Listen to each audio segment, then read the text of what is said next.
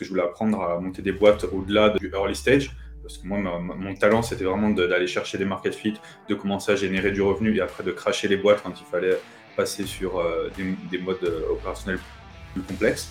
Donc, je suis rentré dans une boîte en France qui s'appelait Germinal. à l'époque, on faisait du conseil en, en, growth pour des boîtes du CAC 40 et des, grosses startups de, de, de la place parisienne. Et du coup, j'ai quitté et j'ai monté Red Dot dans laquelle j'aide finalement euh, les entreprises à faire ce que je faisais en série à l'époque, qui est de tester, euh, trouver la traction sur euh, des concepts de business. on passe vraiment de la stratégie business design à partir d'une innovation ou d'une problématique pour vraiment construire des hypothèses de, business model. Derrière, on fait du test, du test à haute fréquence et on, définit si oui ou non il y a de l'attraction. Puis après, on installe les systèmes d'acquisition pour, pour scaler. Si toi, tu devais faire sans argent, lancer une boîte sans argent aujourd'hui, Comment tu testerais, comment tu itérer euh, vite fait Bienvenue tout le monde, aux rêveurs, aux curieux et aux sérieux. Tu es ici car tu sais que ton potentiel tend vers l'infini, mais tu sais aussi que ton temps n'est pas infini. Le but de ce podcast est d'accélérer ta croissance personnelle et financière, en te présentant les meilleures idées des meilleurs spécialistes qui t'aideront à exécuter tes rêves en un temps record et à transformer ton potentiel en réalité. Bienvenue dans Hypercroissance de 0 à 10 millions en un an. Bienvenue à tout le monde dans ce nouvel épisode du podcast Hypercroissance de 0 à 10 millions en un an. Alors aujourd'hui, on reçoit un invité qui est un serial entrepreneur, Alain Briez, euh, qui a un cabinet de conseil en grosse et on va découvrir ça ensemble. Il va nous raconter son expérience et euh, qu'est-ce qu'il fait, comment il aide les entreprises à avoir une, hypercroissance justement. Donc euh, merci Alain d'être venu, de participer. Sébastien de m'avoir invité. Ça me fait très plaisir d'être là. Ça fait très plaisir aussi de, t'avoir. Est-ce que tu peux te présenter en, deux mots, enfin un peu plus même, euh, nous présenter euh, ton parcours, qu'on sache d'où tu parles Si j'ai le droit à une phrase complète, effectivement. Ouais, ouais, c'est euh, sympa. Bah écoute, pour faire la, genèse très, très rapidement, moi je suis entrepreneur dans le digital depuis à peu près 9 ans. Euh, j'ai commencé par lancer des, euh, des, plateformes très low code, en gros des, ce qu'on appelle maintenant des, des muses. Euh, moi à l'époque, je voulais juste faire, faire, faire, du cash, du coup je lançais des, je créais des marques et je sous-traitais leads de ces marques à des, à des, des, professionnels des métiers que j'étais en train de cibler. Donc voilà, je, prends souvent l'exemple de la plateforme de Lawyer pour enregistrer des, des, entreprises ou des choses comme ça. Et donc je, je crée des écosystèmes comme ça de, de, projets, alors des fois qui marchaient qui marchait bien, voire très bien, des fois qui marchait pas du tout. Euh, et euh, c'est comme ça que j'ai fait mes, mes, premiers pas dans l'entrepreneuriat. Euh, je ne savais pas que ça pouvait être un métier, en fait, cette chose-là, de vraiment le, la phase d'initiation, le, le, lean startup, tester la viabilité des projets, etc. Et petit à petit, je, suis, revenu en France parce que je voulais apprendre à monter des boîtes au-delà de, du juste du early stage. Parce que moi, mon talent, c'était vraiment d'aller chercher des market fit, de commencer à générer du revenu et après de cracher les boîtes quand il fallait passer sur euh, des, modes euh, opérationnels ben, plus, euh, plus complexes. Donc, je suis rentré dans une boîte en France qui s'appelait Germinal, qui s'appelle toujours Germinal. à l'époque, on faisait du, conseil en, growth donc pour des boîtes du CAC 40 et des, grosses startups de, la place parisienne. je suis rentré pour ouvrir la PAC avec eux. Euh, ça s'est euh, plutôt bien passé au début, puis il y a eu le Covid, du coup on a, changé d'orientation.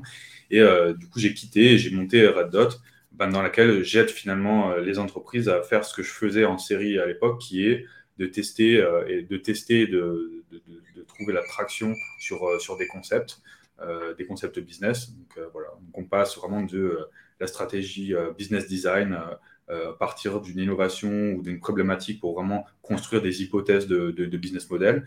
Derrière, on fait du test euh, et euh, du test à haute fréquence et on, définit si oui ou non il y a de l'attraction. Puis après, on installe les systèmes d'acquisition pour, pour scaler. Ok. Est-ce que tu peux nous donner un exemple concret, soit récent, soit un peu plus vieux, d'un projet justement? Ok, je peux faire ça. Par contre, je vais, je vais pas donner les noms. Non, euh, parce que sinon, je vais aller en prison et c'est pas le but du podcast. euh, donc on, on, a, on, travaille pas mal avec un grand groupe, euh, donc un Fortune 500 euh, qui est dans la, dans la pet food. Et pour eux, en fait, on a testé des concepts de, de composition de, de, protéines alternatives pour, voilà, pour, des, pour, pour de, la nutrition pour les animaux. On avait plusieurs différentes sources de protéines qui étaient très très distinctes et on est allé tester sur plusieurs pays, donc sur plusieurs marchés, si oui ou non les gens avaient envie d'acheter ce produit. Donc ce qu'on a fait, c'est qu'on a créé une marque, on a créé une marque ad hoc, donc vraiment qui, qui n'existait pas. Derrière, on a fait une étude préalable pour voir un petit peu les, pour pour écouter les conversations sur le marché euh, sur le sujet des protéines alternatives dans, dans, dans, cette industrie et, même plus largement. Et on a pu établir en fait des hypothèses business sur euh, les arguments à mettre en avant euh, et, les typologies de personnes à adresser sur, sur, ces, sur ces concepts. Et là, derrière, on est parti ben, sur Meta Ads. on a créé des landing pages avec des funnels e-commerce. L'idée, c'est vraiment que les gens soient immergés et l'impression de vraiment effectuer un achat. Et lorsque les gens arrivent, en fait, on, lance des campagnes méta avec euh, différents arguments. On va mesurer quels arguments emmènent les gens dans un parcours d'achat. Et euh, petit à petit, en fait, d'une étape à l'autre du, funnel d'achat, bah, au niveau du checkout, au lieu de demander la carte bancaire, bah, on a une étude, euh, une étude qualitative et l'idée, en fait, c'est de remplacer ces espèces d'études qualitatives beaucoup trop larges qui sont faites traditionnellement par les, études enfin, les, entreprises d'études de marché et de vraiment euh, faire répondre aux, mêmes questions, mais à des gens qui sont déjà préqualifiés et qui ont, montré une intention d'achat. De là, ça nous permet ben, de voir pourquoi ils sont arrivés ici, qu'est-ce qui leur fait dire qu'ils sont arrivés ici? Parce que des fois, il y a une dissonance entre euh, nos vrais euh, triggers de, comportement et, et ce qu'on a l'impression, qui on a l'impression d'être. Et derrière, on peut faire bah, des études en volume sur, euh, OK, financièrement, est-ce que ça a l'air de faire sens, pas sens au vu du coût d'acquisition d'un lead Et derrière, d'avoir ces études ben, qui sont, euh, auxquelles on a eu des réponses par des personnes vraiment qualifiées, au lieu d'avoir euh, ben, juste des gens qui font ça toute la journée pour avoir des coupons pour Aldi de réduction sur leurs courses. Voilà un peu l'idée. Surtout qu'en B2C, ouais, les, gens avec les coupons ou les, les les, cadeaux offerts, ça, attire beaucoup de, ce genre de personnes, et donc il euh, faut vraiment faire gaffe. Et, au niveau budget, du coup, j'ai l'impression que, enfin, ce que tu as fait, là, donc là c'était avec une grosse boîte, du coup, j'ai l'impression que le budget est assez conséquent. Est-ce que c'est la même chose, euh, tu emploies le même processus euh, avec des boîtes plus petites? Parce que tu accompagnes aussi des boîtes qui ne sont pas encore créées, je crois. Hein. Ouais, alors euh, effectivement, là, là je t'ai vraiment pris le, scope complet de, tout ce qu'on est capable de faire, donc de l'étude de, marché, euh, de la récolte de données euh, jusqu'à l'expérimentation, la conclusion, etc. une mission comme ça chez nous, ça oscille entre 30 et 45 000 euros en, moyenne. Donc c'est un budget. effectivement, c'est un budget qui est, cohérent à partir d'un certain volume d'affaires et à, à, partir d'une certaine taille mais qui n'est pas cohérent, par exemple, quand tu euh, fondes euh, ta, ta, startup bootstrappée, euh, effectivement.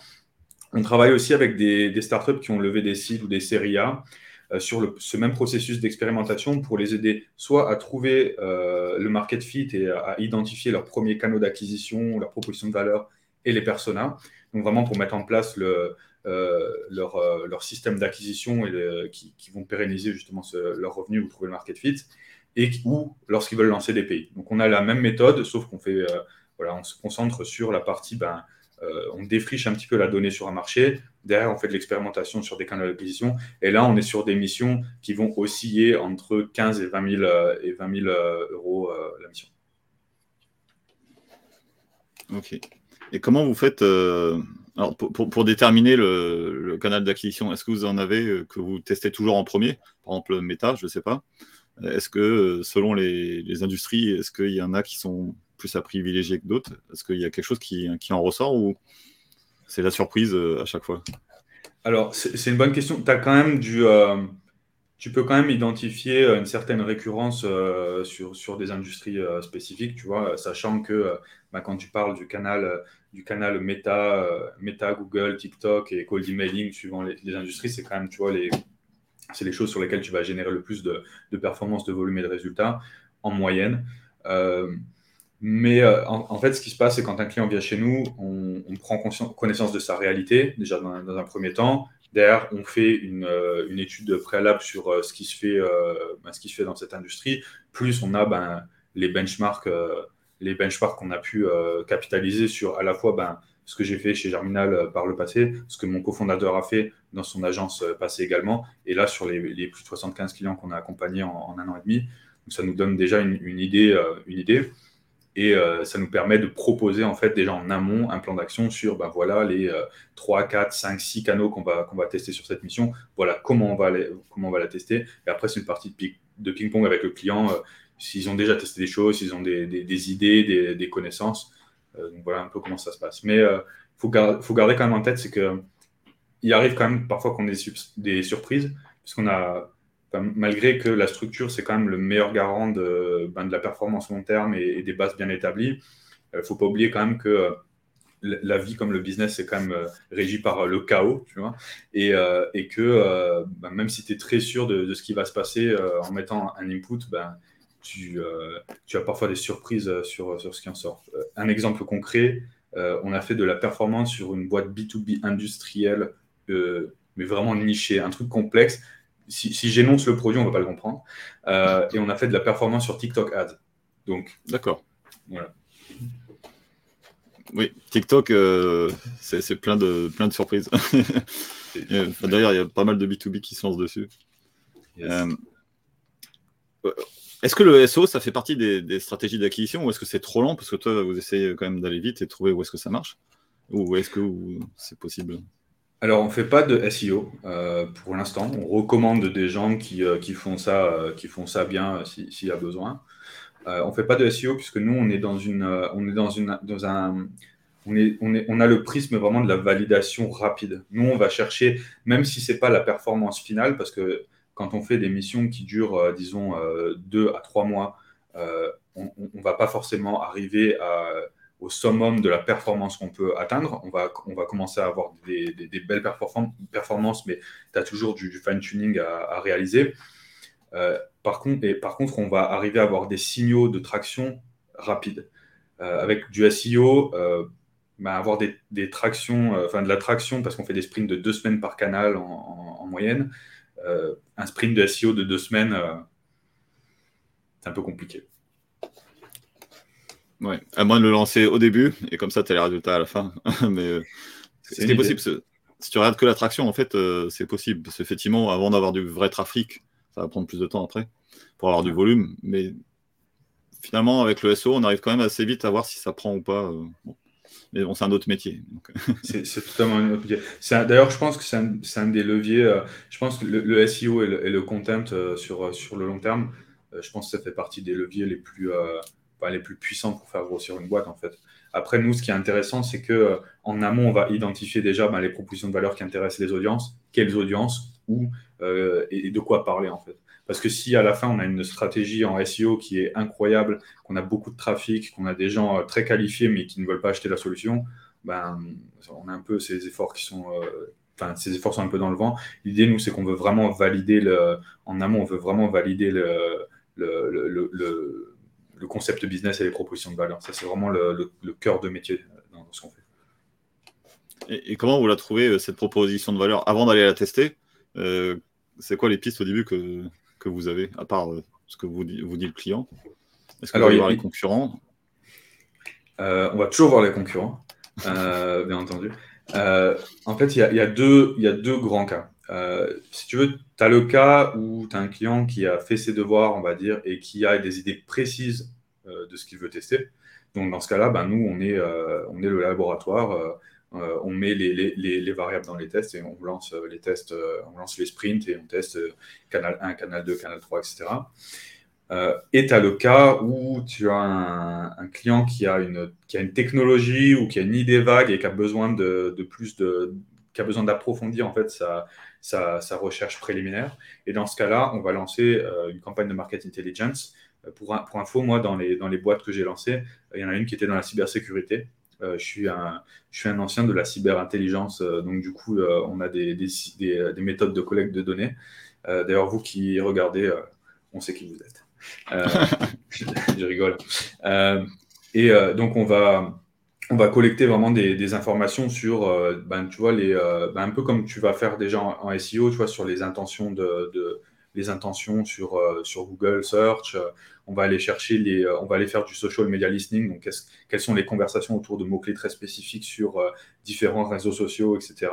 Et en fonction de toute cette donnée qu'on va agréger, aussi les levées de fonds euh, dans l'industrie ou, dans, quelle, dans quelle direction s'orientent les levées de fonds. Et ça, ça nous permet en fait de collecter plein de signaux sur où sont potentiellement les opportunités marché. Et ensuite, en fonction de ça, ben, on, va, on, réaliser une liste d'hypothèses qu'on va confronter avec le client et on va dire, OK, ben, ça, on veut le tester, ça, on veut le tester, ça, c'est HS. Et finalement, on peut aller tester. Et ce qui est intéressant là-dessus, c'est qu'on ne va pas nécessairement aller tester que des angles marketing, des boîtes avec lesquelles on va vraiment tester la nature profonde en fait, du, business model. Donc, c'est super intéressant parce que là, ça permet vraiment de faire des, enfin, d'avoir du, du, tout au rien en fait en fonction du business model qu'on teste. Et, donc, vous utilisez des, outils internes pour, vous aider dans, cette tâche on a principalement des. Euh, alors, on n'a pas d'outils internes, on a des procédés, des, process internes euh, pour, pour la partie euh, market intelligence. On est en train de développer un, outil interne, mais pour l'instant, c'est vraiment très, très préliminaire. Donc, ça ne mérite même pas d'être mentionné. Et euh, pour tout ce qui est, euh, ben, tout, ce qui est l'exécution en fait après des, tests en marketing, ben là-dessus c'est pareil, on a tout un, tout est construit sur Notion, euh, on a tout un, procédé opérationnel, sachant que nous en interne on a tous les head of growth en fait qui vont piloter les missions. Et vu qu'on fait des missions dans, ben, dans plusieurs pays du monde, là on, a lancé au total, je crois, sur un an et demi, 18 pays. Donc du coup, on n'a pas on n'a pas 18 euh, employés x 4 régies euh, dans, l'entreprise. On fonctionne, avec des, euh, des freelance experts, en fait, sur, qu'on a, qu'on a trié en amont. On a une poule de ce qu'on appelle un, collectif hein, en, 2023. Donc, on a une poule de talents internationaux qui sont ben, compétents sur telle et telle et telle régie, telle et telle industrie. Et on staff, en fait, ces gens-là qui sont pilotés par notre Head of Growth sur, sur les missions et qui suivent notre process d'expérimentation. Justement, pour en revenir euh, au pays, parce que tu as, déjà abordé le sujet tout à l'heure, là tu reviens dessus en disant que vous êtes dans 18 pays euh, différents, enfin l'année dernière en tout cas. Euh, c'est comme le canal d'acquisition, est-ce qu'il y, y, a des grosses différences entre chaque pays? Parce qu'on entend souvent dire ça, chaque pays a sa propre culture et des fois on peut faire des, des bêtises ouais. si on s'y prend mal. Ouais, alors c'est totalement vrai. Euh, c'est totalement vrai. déjà, en fait, as, si tu veux, quand tu fais de la. Nous, on est, on est très sensible à ça parce que dans, la boîte, en fait, on a quelqu'un qui a travaillé dans un grand groupe, euh, un grand groupe, euh, que je dise pas de bêtises, un grand groupe japonais de jeux vidéo. Et on a compris, en fait, l'importance très rapidement de la localisation et pas de la traduction. Euh, parce que souvent, ce qu'on fait quand on veut lancer un pays, c'est on, pense qu'on va copier-coller ce qu'on fait à un endroit, euh, on va traduire et ça va fonctionner. Même si la traduction est bonne, c'est pas forcément vrai. Il y a en fait, quand on lance un pays, déjà, il y a une, la dynamique des canaux n'est pas forcément la même. Je prends un exemple, mais on lance. Euh, nous, on est, très fort sur. Enfin, on, est, on est une des rares boîtes qui est très forte sur la PAC. Bah parce qu'on y vit. Moi, je vis à Séoul, donc ça, nous aide à comprendre le, marché. Tu peux nous rappeler euh, la définition de APAC? Oui, APAC, Asie-Pacifique. Donc en gros, euh, ce qui se passe, c'est que par exemple, quand on va, bah, je vais prendre le cas de, de, la Corée du Sud, euh, quand on va lancer en Corée du Sud, si jamais on s'attend à faire de la performance avec Google, on va être très, très vite surpris de savoir que les gens n'utilisent pas Google en fait. Euh, Google, euh, c'est euh, marginal en fait l'utilisation de Google. Même Google Maps ne marche pas en, Corée. et ça, on ne peut pas le savoir d'instinct. Et donc, il y a vraiment des spécificités, et c'est pour ça aussi qu'on a ces talents dans, différents pays, parce que ben, on a besoin de, ben, de conseils en fait sur la, traduction opérationnelle de la stratégie qu'on veut mettre en place. Et du coup, ben, voilà, quand on va en Corée, en Corée ben, on a besoin d'un expert euh, sur euh, Never, qui est leur euh, Google local. Et si jamais tu connais pas Never en Corée, ben, tu feras pas d'argent parce que c'est indispensable. pareil, si tu veux aller en Chine et que tu crois que tu vas faire de la performance sur Facebook, ben, tu auras des surprises. Et si tu n'es pas capable d'aller sur Weibo, Douyin, WeChat, ben, ça ne va pas fonctionner. pareil, enfin, à Hong Kong, n'es pas sur Yahoo, tu as plein de spécificités de canaux par, par pays. Et même dans les pays où les mêmes canaux marchent, bah, tu as des dynamiques différentes. Tu as des dynamiques différentes par, par région. Et par rapport aux propositions de valeur, aux sensibilités, ça peut vraiment être très différent. Est-ce qu'il y a des pays où on peut être euh, plus direct pour vendre et d'autres où il faut aller euh, prendre des circonvolutions, euh, c'est plus long Alors, tu as, as, aussi la thématique de l'industrie dans, dans, ce sujet-là. Et, et, du canal. Tu vois, il y a des, tu vois, par exemple, si tu prends la, France comme exemple, le cold emailing en France, il faut être très bon euh, et il faut euh, créer des relations, et, etc., Parce qu'en fait, tout le monde fait du cold emailing en, du cold emailing en France. Euh, et quand tu reçois un email, ben c'est le, le 18e de la journée de cette agence qui te promet de faire X. Tu, tu, connais ce, cet email. Et, en fait, tu, tu, tu n'écoutes même plus le discours. En fait. S'il n'y a pas un truc incroyable qui te percute, ben, tu balayes. Quoi. Et si tu prends d'autres, euh, tu vois, je te prends un exemple, mais euh, on, a, donc, y a eu, on a fait une campagne de lancement d'un produit tech euh, sur la Thaïlande. quand tu fais du call emailing à des CTO de boîtes énormes en Thaïlande, booker 30 minutes de call, c'est super facile. Genre, tu peux booker 30 minutes avec des, des CTO de boîtes mais, mais, géantes. Genre l'équivalent de Carrefour ici, de Carrefour en France ben voilà, ça, fonctionne en fait. Et tu euh, as un taux de, de booking de rendez-vous qui est ultra élevé en cold emailing. Le simple fait que tu écrives dans la bonne langue, parce que moi je reçois des cold emails en, coréen, dans toutes les langues du monde. Les gens font même pas cet effort en fait euh, de, sélectionner la, bonne langue.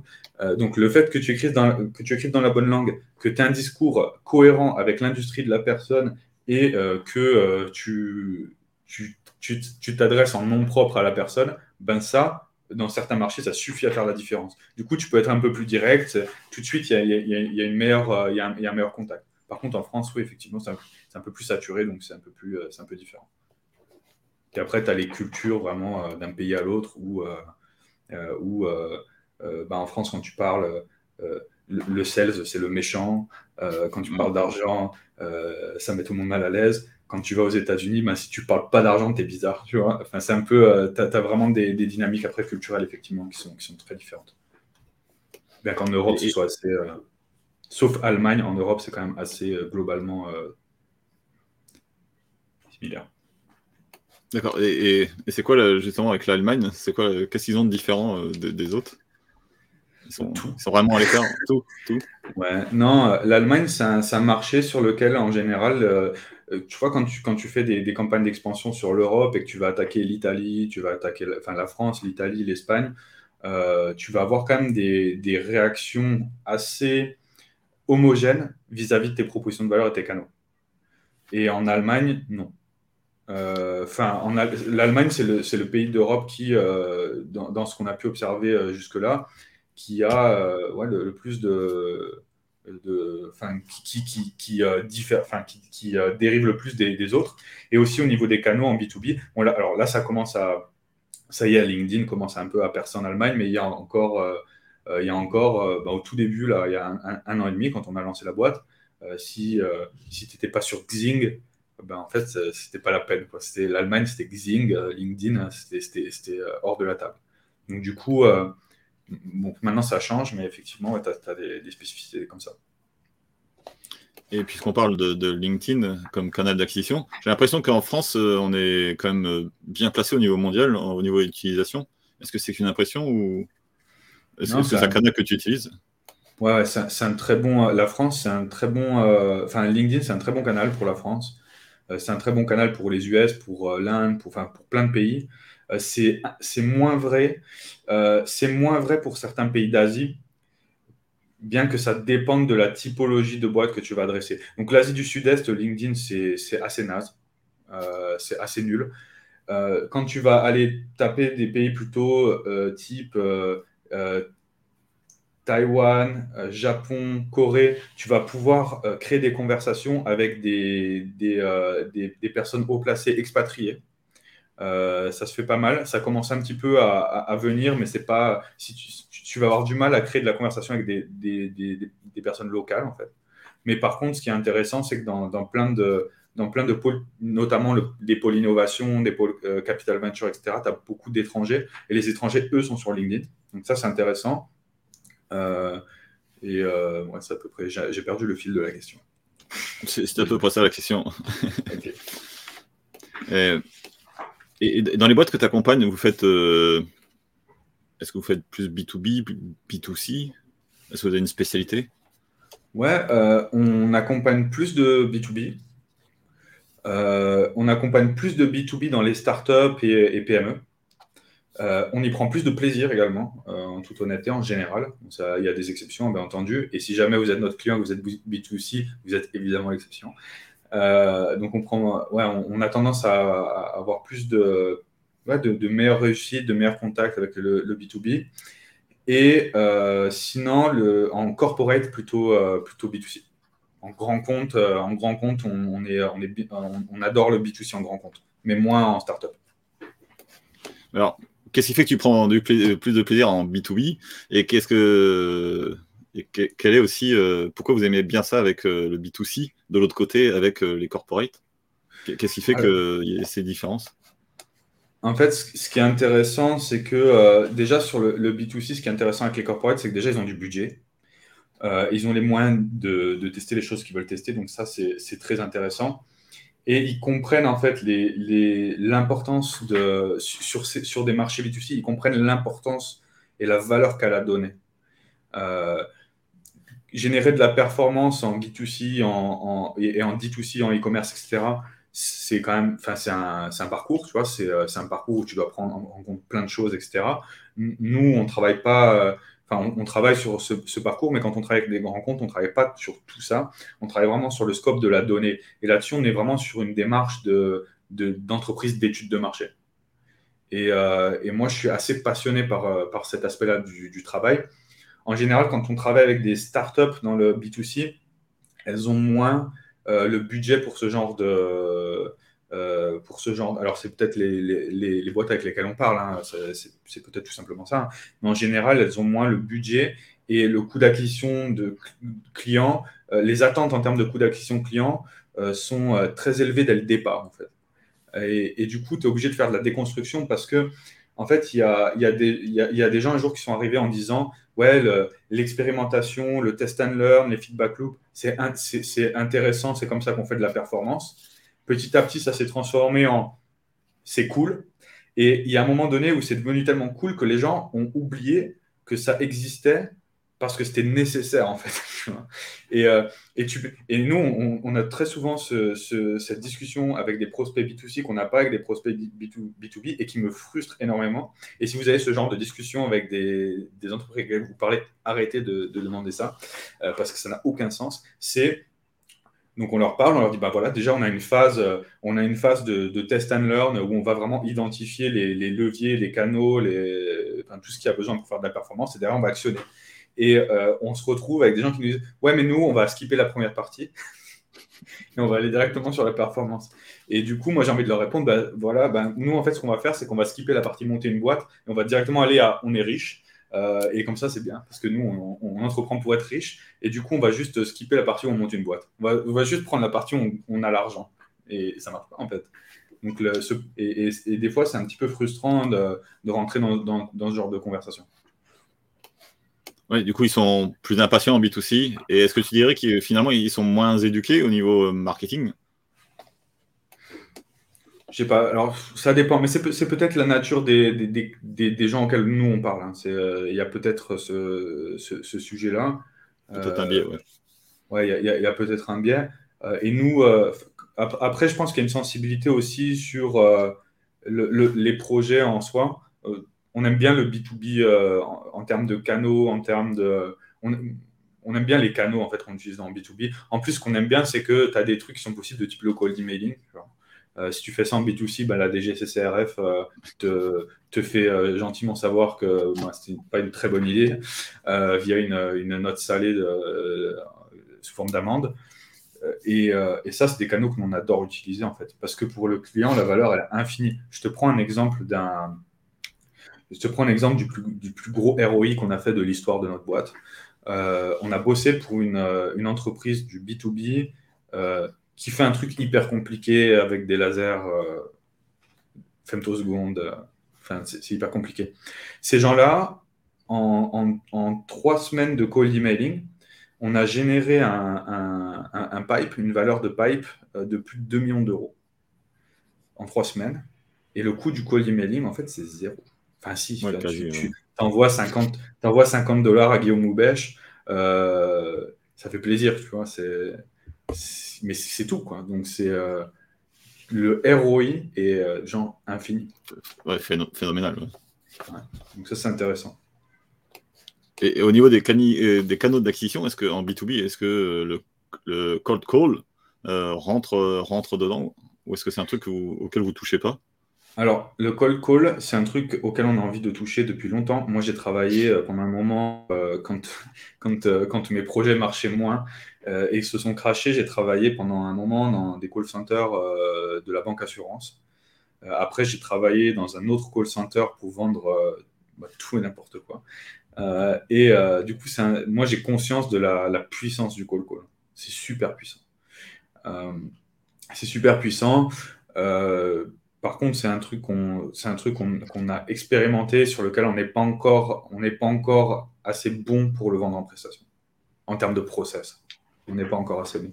On a du mal à trouver en fait des, on a du mal à trouver les, les talents. L'idée, c'est que nous, on vend des talents. Euh, donc on vend, on vend notre partie stratégique, conseil, organisation, etc. Et derrière, on vend le, temps des talents qui vont travailler sur ce process. Et, si on n'a pas des talents qui sont haut niveau, euh, on ne prend pas de gens moyens en fait. Donc si les gens sont moyens, on ne le fait pas. Euh, et, si on a, et là, pour l'instant, on n'a pas de talent assez haut niveau en call call pour, pour être capable de facturer ça. D'accord. Et si ça peut intéresser des gens qui nous écoutent, vous, vous cherchez quel type de personnes? Est-ce que c'est des freelances ou est-ce que vous pouvez aussi travailler avec des, des sociétés euh, Alors, on travaille, on travaille avec des freelances euh, parce que quand on travaille avec des freelances, ça fonctionne, mais quand on travaille avec des, avec des sociétés, ben, des gens doivent se plier plus à, plus à des process. Mm. Euh, ça rajoute de la complexité d'organisation et en plus de ça, ça rajoute des overhead fees. Et finalement, le, client, à la fin, il se retrouve avec, avec, une, avec une chaîne de, de, de, de valeur ajoutée. ça n'a plus de sens à la fin sur l'invoice. Sur le, sur et, à vos clients, parce que tu parlais de, ROI euh, quasiment infini, enfin, si on passe de 0 à 2 millions, c'est infini, mais euh, qu'est-ce que vous vendez à, vos clients? Est-ce que vous vendez euh, un, résultat? Ou est-ce que vous vendez les moyens pour trouver le, juste le, canal d'acquisition, le marché, enfin, comme on en parlait tout à l'heure? C'est une très bonne question. nous, on vend la, on vend la méthode. voilà ce qu'on vend. Nous, on vend la méthode et le talent. Euh, on te garantit que euh, on utilise avec euh, toi la même méthode qu'on a utilisée justement pour faire ce type de ROI. Et c'est pas arrivé une fois par accident. c'est la même méthode qu'on utilise avec les clients. C'est la méthode qui marche quand les clients ont un, business qui fonctionne.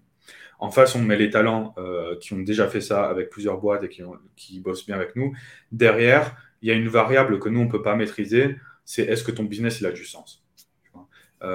si jamais ce qu'on met en place, le truc sur lequel on est très confiant, c'est que ce qu'on met en place, si ça ne fonctionne pas, c'est que derrière, il y a un problème de business design. Il y a un problème de stratégie business. Il y a, ça ne veut pas dire que c'est quelque chose de forcément très profond, mais ça veut dire que ce que vous nous avez donné et qu'on met dans la machine à tester, puisque nous, on est ça, hein, on, est un lab, euh, on teste, des, on teste des choses, ça veut dire que ce qu'on qu'on nous a fourni euh, n'avait pas vocation à fonctionner.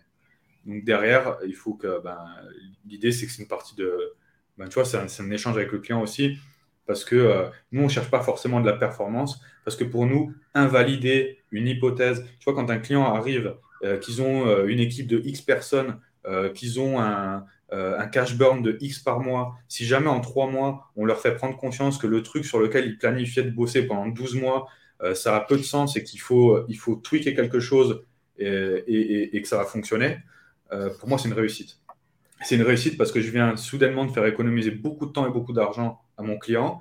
Et, euh, en plus de ça, je lui ai permis de, prendre conscience qu'il était en train de subir un coup d'opportunité. Parce que souvent, on pense à, on pense à ce qu'on est en train de gagner dans l'immédiat, mais on ne pense pas à ce qu'on n'est pas en train de gagner et qu'on pourrait gagner. Et en fait, parfois, le fait de pouvoir se dire, ça, c'est pas optimal, euh, ça, peut vivoter, mais c'est pas optimal. Tandis que si on, si on creuse un peu, on va trouver le truc qui est optimal bah, en fait, le, delta de ce que tu gagnes au bout de 12 mois, mais il est phénoménal, en fait. c'est ça rembourse notre prestation six fois. Donc, un minimum. Donc, c'est ça l'idée. Alors, quand ils font appel à vous, enfin les, grosses boîtes en particulier, ils n'ont pas les ressources en interne ou c'est déjà tout le monde est occupé et du coup ils veulent quelque chose d'agile pour aller vite, tester vite. Pour quelles raisons ils font appel à vous? Ouais, très bonne question. Il y, a, plusieurs raisons pour lesquelles ils peuvent faire appel à nous. Les grands groupes, en général, c'est qu'ils ont besoin d'agilité, déjà d'un, et de deux, ils ont besoin de compétences spécifiques sur nos métiers. Euh, parce que ce qui se passe, c'est que euh, dans, euh, dans l'industrie dans laquelle on bosse, le marché est tendu. Et du coup, les, gens, en fait, ben, les gens facturent des, des, journées entre 500 et 1000 euros suivant leur talent, voire plus. Du coup, ils n'ont pas besoin d'aller euh, s'asseoir euh, dans une entreprise qui a des process et une politique interne qui sont rigides, etc. Ils font pas ça en fait. Ils vont soit bosser dans des startups qui les survalorisent et qui leur donnent beaucoup d'argent, soit ils vont bosser en freelance et, euh, et tout se passe bien pour eux. Donc du coup, tu as déjà le besoin de la compétence euh, en, interne sur nos métiers spécifiques. Ça ne veut pas dire que les gens qui bossent dans des grands groupes n'ont pas de talent. Euh, les gens qui bossent dans la com au grand groupe et, qui, sont, euh, et qui font un travail incroyable, enfin, tu vois, moi, je ne vais, pas, vais pas faire un bras de fer avec les gens qui font la com de Chanel, en fait. Parce que moi-même, j'arrive pas à vendre des t-shirts à leur prix.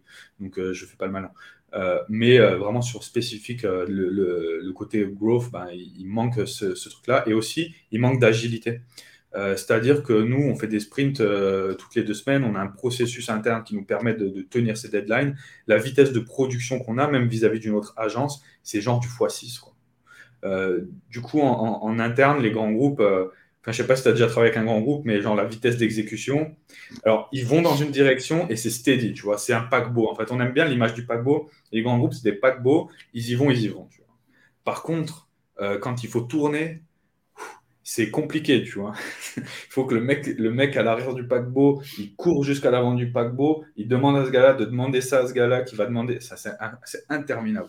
Et euh, du coup, quand tu vois, quand tu vois des fois la, la, chaîne de commande qui est nécessaire de remonter pour changer une virgule sur un site web, tu comprends pourquoi les gars, ils n'ont pas envie de tester un business en interne. Parce que c'est trop complexe. Et, euh, on en rigole parce que nous, dans, dans notre métier, ça n'a ça n'a aucun sens cette rigidité. Dans la réalité d'un grand groupe, cette, rigidité, c'est ce qui fait que eux ils font 40 milliards et que nous, euh, on fait un million. Donc bon, euh, faut savoir se remettre à sa place. Mais pour notre use case spécifique, lancer un projet d'innovation, lancer une startup, c'est pas la même chose que euh, planifier un grand groupe. C'est pas un mini grand groupe une startup. Un projet d'innovation, c'est pas un mini grand groupe. Donc là, là il y a ça. Et après pour les boîtes pour les boîtes, euh, ben, je te prends une startup série A qui a envie de lancer la Bolivie, tu vois, je sais pas moi. Ben, ils, vont, ils ont envie de tester si la Bolivie ça marche. Les process RH pour recruter une équipe en Bolivie ou même en France qui va gérer la Bolivie, c'est interminable en fait. C'est long, il faut, faut scouter les gens, il faut faire des entretiens d'embauche, il faut s'assurer. ils, font appel à nous, on a déjà fait ce travail. Ils n'ont pas besoin d'embaucher quelqu'un, ils ont la flexibilité, ils font la mission. Si après la mission, c'est pas bon, bah, ils n'ont pas le, poids des, salariés sur le dos. Il n'y a, pas de salariés. Et euh, en plus de ça, ils peuvent se dérisquer. Genre, euh, bah, nous, on prend, le, on prend, le, voilà, on prend la, responsabilité de faire, de, faire ce qu'il ce y a à faire et euh, on manage. Et du coup, eux, ils peuvent rester concentrés, ils peuvent éviter de fragiliser leurs opérations à un instant T tout en ayant l'agilité d'aller tester des trucs sur, sur le côté. Parce que s'ils se défocus, le problème, c'est que ben, leur, euh, leur business principal, euh, il, va, il, va, il va en pâtir. Et ça, c'est pas une bonne idée. si ça marche, euh, c'est tout bonus pour eux. Et si ça marche pas, c'était presque invisible. Enfin, ça aura coûté de l'argent, mais c'est tout, en fait. Exactement. Puis sachant que quand dans, dans, le Enfin, au Moyen Âge, quand les gens ils ouvraient un pays en claquant 150 000 euros, en envoyant des gens là-bas, etc., euh, et les viraient quand ça marchait pas. Euh, enfin, pour nous, lancer un pays, c'est 20 000 balles. C'est quand même, euh, enfin, tu vois, lancer un pays pour 20 000 balles, tu vas, tu valides le truc. une fois que c'est validé, tu sais que tu peux envoyer, tu peux envoyer ton équipe là-bas. Euh, tu peux envoyer ton country manager là-bas, il va, il va mettre les pieds là-bas. Non seulement tu as validé qu'il y avait une raison qu'il mette les pieds là-bas, mais en plus, tout le dispositif d'acquisition pour le mettre en contact avec des clients maintenant, bah, il est déjà là. Quoi. Donc il n'y a plus qu'à appuyer sur le bouton et ça démarre. C'est ça qui est intéressant. Et tu en parlais tout à l'heure des, des freelances que, vous embauchez pour intervenir dans chaque pays. Est-ce que c'est sous la plupart du temps des locaux? J'ai l'impression quand je t'entends parler, même s'il y en a qui doivent être internationaux.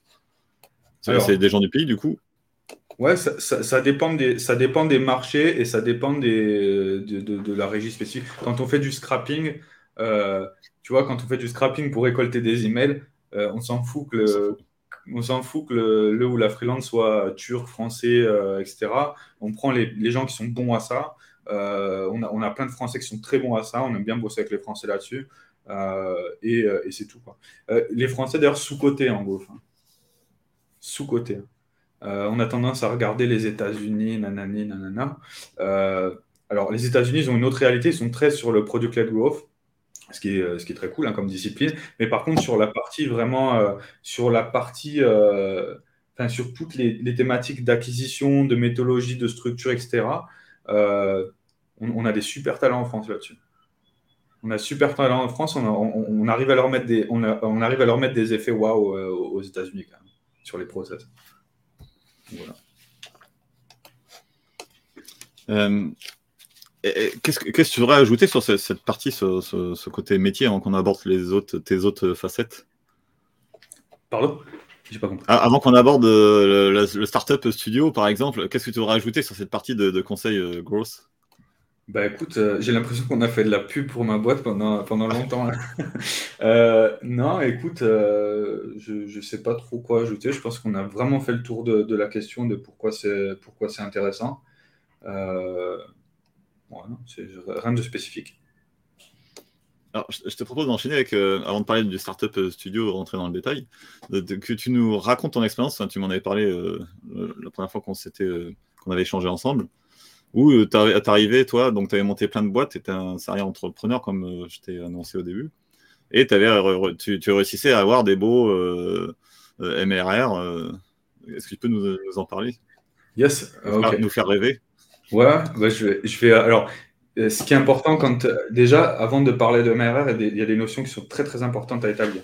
C'est que déjà euh, atteindre atteindre X euros euh, par mois en, en, un court laps de temps, déjà, c'est l'aboutissement de plusieurs choses. C'est déjà l'aboutissement d'années euh, d'apprentissage, de, de, trial and error et, vraiment d'apprentissage acharné. Ça, c'est important. Et deuxième, et, deuxième c'est que d'avoir des résultats exceptionnels très rapidement, c'est euh, un facteur chance énorme aussi. Euh, parce qu'encore une fois, le business, c'est du chaos. Et même quand on a de la structure, ça ne veut pas dire que c'est comme quand une vidéo part virale ou des choses comme ça. La viralité, ça existe. c'est vrai que ce n'est pas commun euh, de lancer une vidéo sur Internet et qu'elle fasse un million de vues en 24 heures, mais ça, ça arrive. Euh, et du coup, si on, si on essaie de. Voilà. C'est important parce que je ne veux pas créer des espèces de faux euh, trucs. Parce que là, sur LinkedIn, on voit de plus en plus de posts de gens qui, font, qui font 20, 30, 50 000 euros par mois. Moi, j'y crois hein, parce que j'ai évolué en fait avec des gens. été dans l'écosystème notamment du dropshipping avec des gens qui faisaient beaucoup d'argent, mais beaucoup d'argent et qui étaient seuls. Euh, et du coup, moi, cette espèce de dissonance que les gens ont, genre, ouais, c'est des menteurs, le SMIC LinkedIn, c'est juste, en fait, vous n'avez pas ce que c'est l'argent, en fait. mais il faut, il, faut, il faut balayer ces espèces de pensées négatives et juste essayer, et vous allez avoir votre win aussi. Euh, donc ça, c'est important. Parce... mais j'ai pas envie de, voilà, de, faire croire aux gens que bah, ça, c'est possible en travaillant deux heures par jour dans un Mac. C'est pas vrai. C'est juste pas vrai. Et les gens qui disent ça, bah, c'est normal, c'est du storytelling, ils ont envie de mettre un peu en avant, et ils oublient qu'en en fait, quand ils sont euh, en train, en train d'apprendre des choses, en train de pianoter, en train de, ils sont en train de travailler, en fait. C'est euh, c'est voilà, c'est comme ça. Mais du coup, ils ont pris un week-end une fois, et ils ont l'impression de rien avoir fait pendant six mois. Bref. Euh, donc ouais, moi effectivement, j'ai commencé, comme je disais, par des muses. Moi, ce qui m'intéressait, c'était vraiment d'outsourcer toute la partie opérationnelle pour me concentrer sur la partie captation de valeur, en fait. genre, comment est-ce que j'arrive à à, attraper des, trucs. Un des plus gros, euh, si tu veux, des chiffres qui sont intéressants, je crois qu'un des plus gros euh, wins que j'ai eu, j'en avais parlé à l'époque où j'étais salarié. Alors, j'étais salarié chez Germinal à l'époque. Je gagnais 2300 euh, euros net après impôt par mois. j'ai lancé un e-commerce sur le côté. Moi, j'adore les montres. je, suis un, fan de montres. Et du coup, j'ai lancé un dropshipping de montres alors, ce pas des montres incroyables, c'est des montres chinoises euh, euh, de la marque Kuren. Euh, et c'était au moment du Covid. Donc, quand le Covid est arrivé, les gens se sont rués sur les montres. Je crois que j'ai dû faire quelque chose comme 250-300 euros de CA le premier jour. Euh, et la boîte est montée en moins de trois mois à, osciller entre 80 et 100, euh, entre 100 et 110, 110 000 euros par mois sur deux marchés. Donc on avait, euh, on avait le marché français et on avait le marché UK. Et à l'époque, ben, moi j'étais salarié chez Germinal. Je m'occupais de toute la partie ads et la partie un peu CFO. Et j'avais ma, compagne, en fait, qui, euh, gérait bah, toute la partie opérationnelle, la logistique, euh, les assistants virtuels, etc. Et on était, ben, du coup, deux. Euh, on était deux sur ce business avec deux, trois intervenants extérieurs ben, à, générer ce truc-là. Donc, ça a duré, ça a duré quelques mois. et à la suite de ça, vu que j'étais sur deux fronts en même temps, j'ai fait un post sur LinkedIn sur le burn-out. et du coup, la boîte a complètement planté. Voilà un peu l'idée. J'aime bien raconter. Alors, des fois, je raconte, euh, quand on me demande pourquoi j'ai arrêté le dropshipping à cette époque-là spécifiquement, euh, je dis ouais, mais c'est le dropshipping, c'est pas éthique, j'ai pas envie de me relancer dedans. La vraie raison, si je suis honnête avec moi-même et avec les gens qui m'écoutent, c'est que je suis parti en burn-out, j'en faisais beaucoup trop. Euh, et, en plus, ben, on avait fait la phase d'initiation du business et on arrivait dans le moment. Parce qu'en fait, à ce moment-là, au début d'un business, à ce moment où ça peut scaler très très fort, puis tu as un moment où il faut faire le travail chiant. Quoi. Euh, alors pour moi, c'est le travail chiant et pour des autres, c'est un travail stimulant. Et, moi, je, pense que c'est chiant parce que je suis pas bon à ça, je pense. Euh, vraiment toute la partie euh, très très très structurée, très CEO, etc. Et moi, à l'époque, j'avais pas envie d'embaucher quelqu'un parce que j'étais un peu en panique, en panique et du coup, on a craché le, business. vendre des montres pendant le Covid, enfin pendant les quand, on était enfermé chez nous, c'est de la torture un peu. Les mecs, ils devaient regarder l'aiguille tourner. Euh. Ah ouais. Je n'avais pas, pensé à ça. Bah écoute, moi j'étais en confinement avec mes. Euh, je me rappelle, ma, ma, ma, compagne, elle, était confinée en, Corée du Sud. Et moi j'étais confiné en France parce que j'étais venu euh, faire un coucou. Puis je m'étais fait avoir. Et j'étais chez mes parents. Et je me rappelle, mes parents, ils comprenaient pas. au début, je laissais, tu sais, les, as les notifications Stripe euh, enfin les notifications Shopify, mais pas Stripe. Et du coup, ça sonnait toute la journée. Tu entendais des bruits de cash machine. Et, euh, et, ça, me faisait, ça me faisait rêver. Du coup, mes deux parents se sont mis au dropshipping. ils n'ont pas percé. ils n'ont pas percé, mais ils ont tous les deux essayé de, de, de faire du dropshipping. C'était très drôle. Ils ont, ils ont laissé tomber ou ils sont toujours dedans? Non, non, ils n'ont ils ont pas, pas du tout poursuivi. C'est pareil. moi, je suis tombé sur un produit. En fait, ce qui est assez fou, c'est que ce produit, je l'ai choisi au hasard parce que je le trouvais sympa. Euh, normalement, ça n'arrive pas, ça. Euh, normalement, tu cherches un produit, tu regardes les trends, euh, etc. mais là, il y a eu un ensemble de conditions qui ont fait que ça a pris directement. et, mais là, dans la réalité, même le dropshipping, ben, ça prend énormément de temps avant de trouver un bon, produit. il faut avoir quand même une bonne qualité d'exécution sur la boutique. C'est pas vrai le truc, il faut être genre ultra ultra professionnel, que le dropshipping ça marche. C'est pas vrai. Moi, je connais des gens qui vendent des produits un peu, euh, voilà, juste c'est des produits à buzz. Quoi. Il y a des produits à buzz, ça fonctionne. C'est comme ça, ça a toujours été. Je pense que ça sera toujours.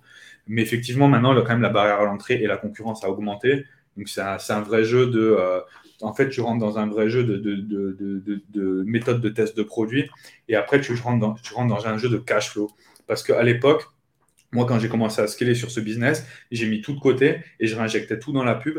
Et tu vois, quand tu es euh, avec quelqu'un qui réinjecte 50 euh, 000 ben, euros de pub ben, par, enfin, 50 000 euros par mois dans le marketing, ben, en fait, ça, ça va très vite. Et, le truc, c'est que tu as des gens qui, ben, qui se sont spécialisés dans ce domaine, tu vois, et, ils ont des montagnes de cash. J'ai un, un, ami à moi, j'essaye de le. J'essaie de faire tout ce que je peux pour l'avoir en interview, ce mec-là parce que c'est avec lui que j'ai commencé le dropshipping. Moi, je ne connaissais pas à l'époque.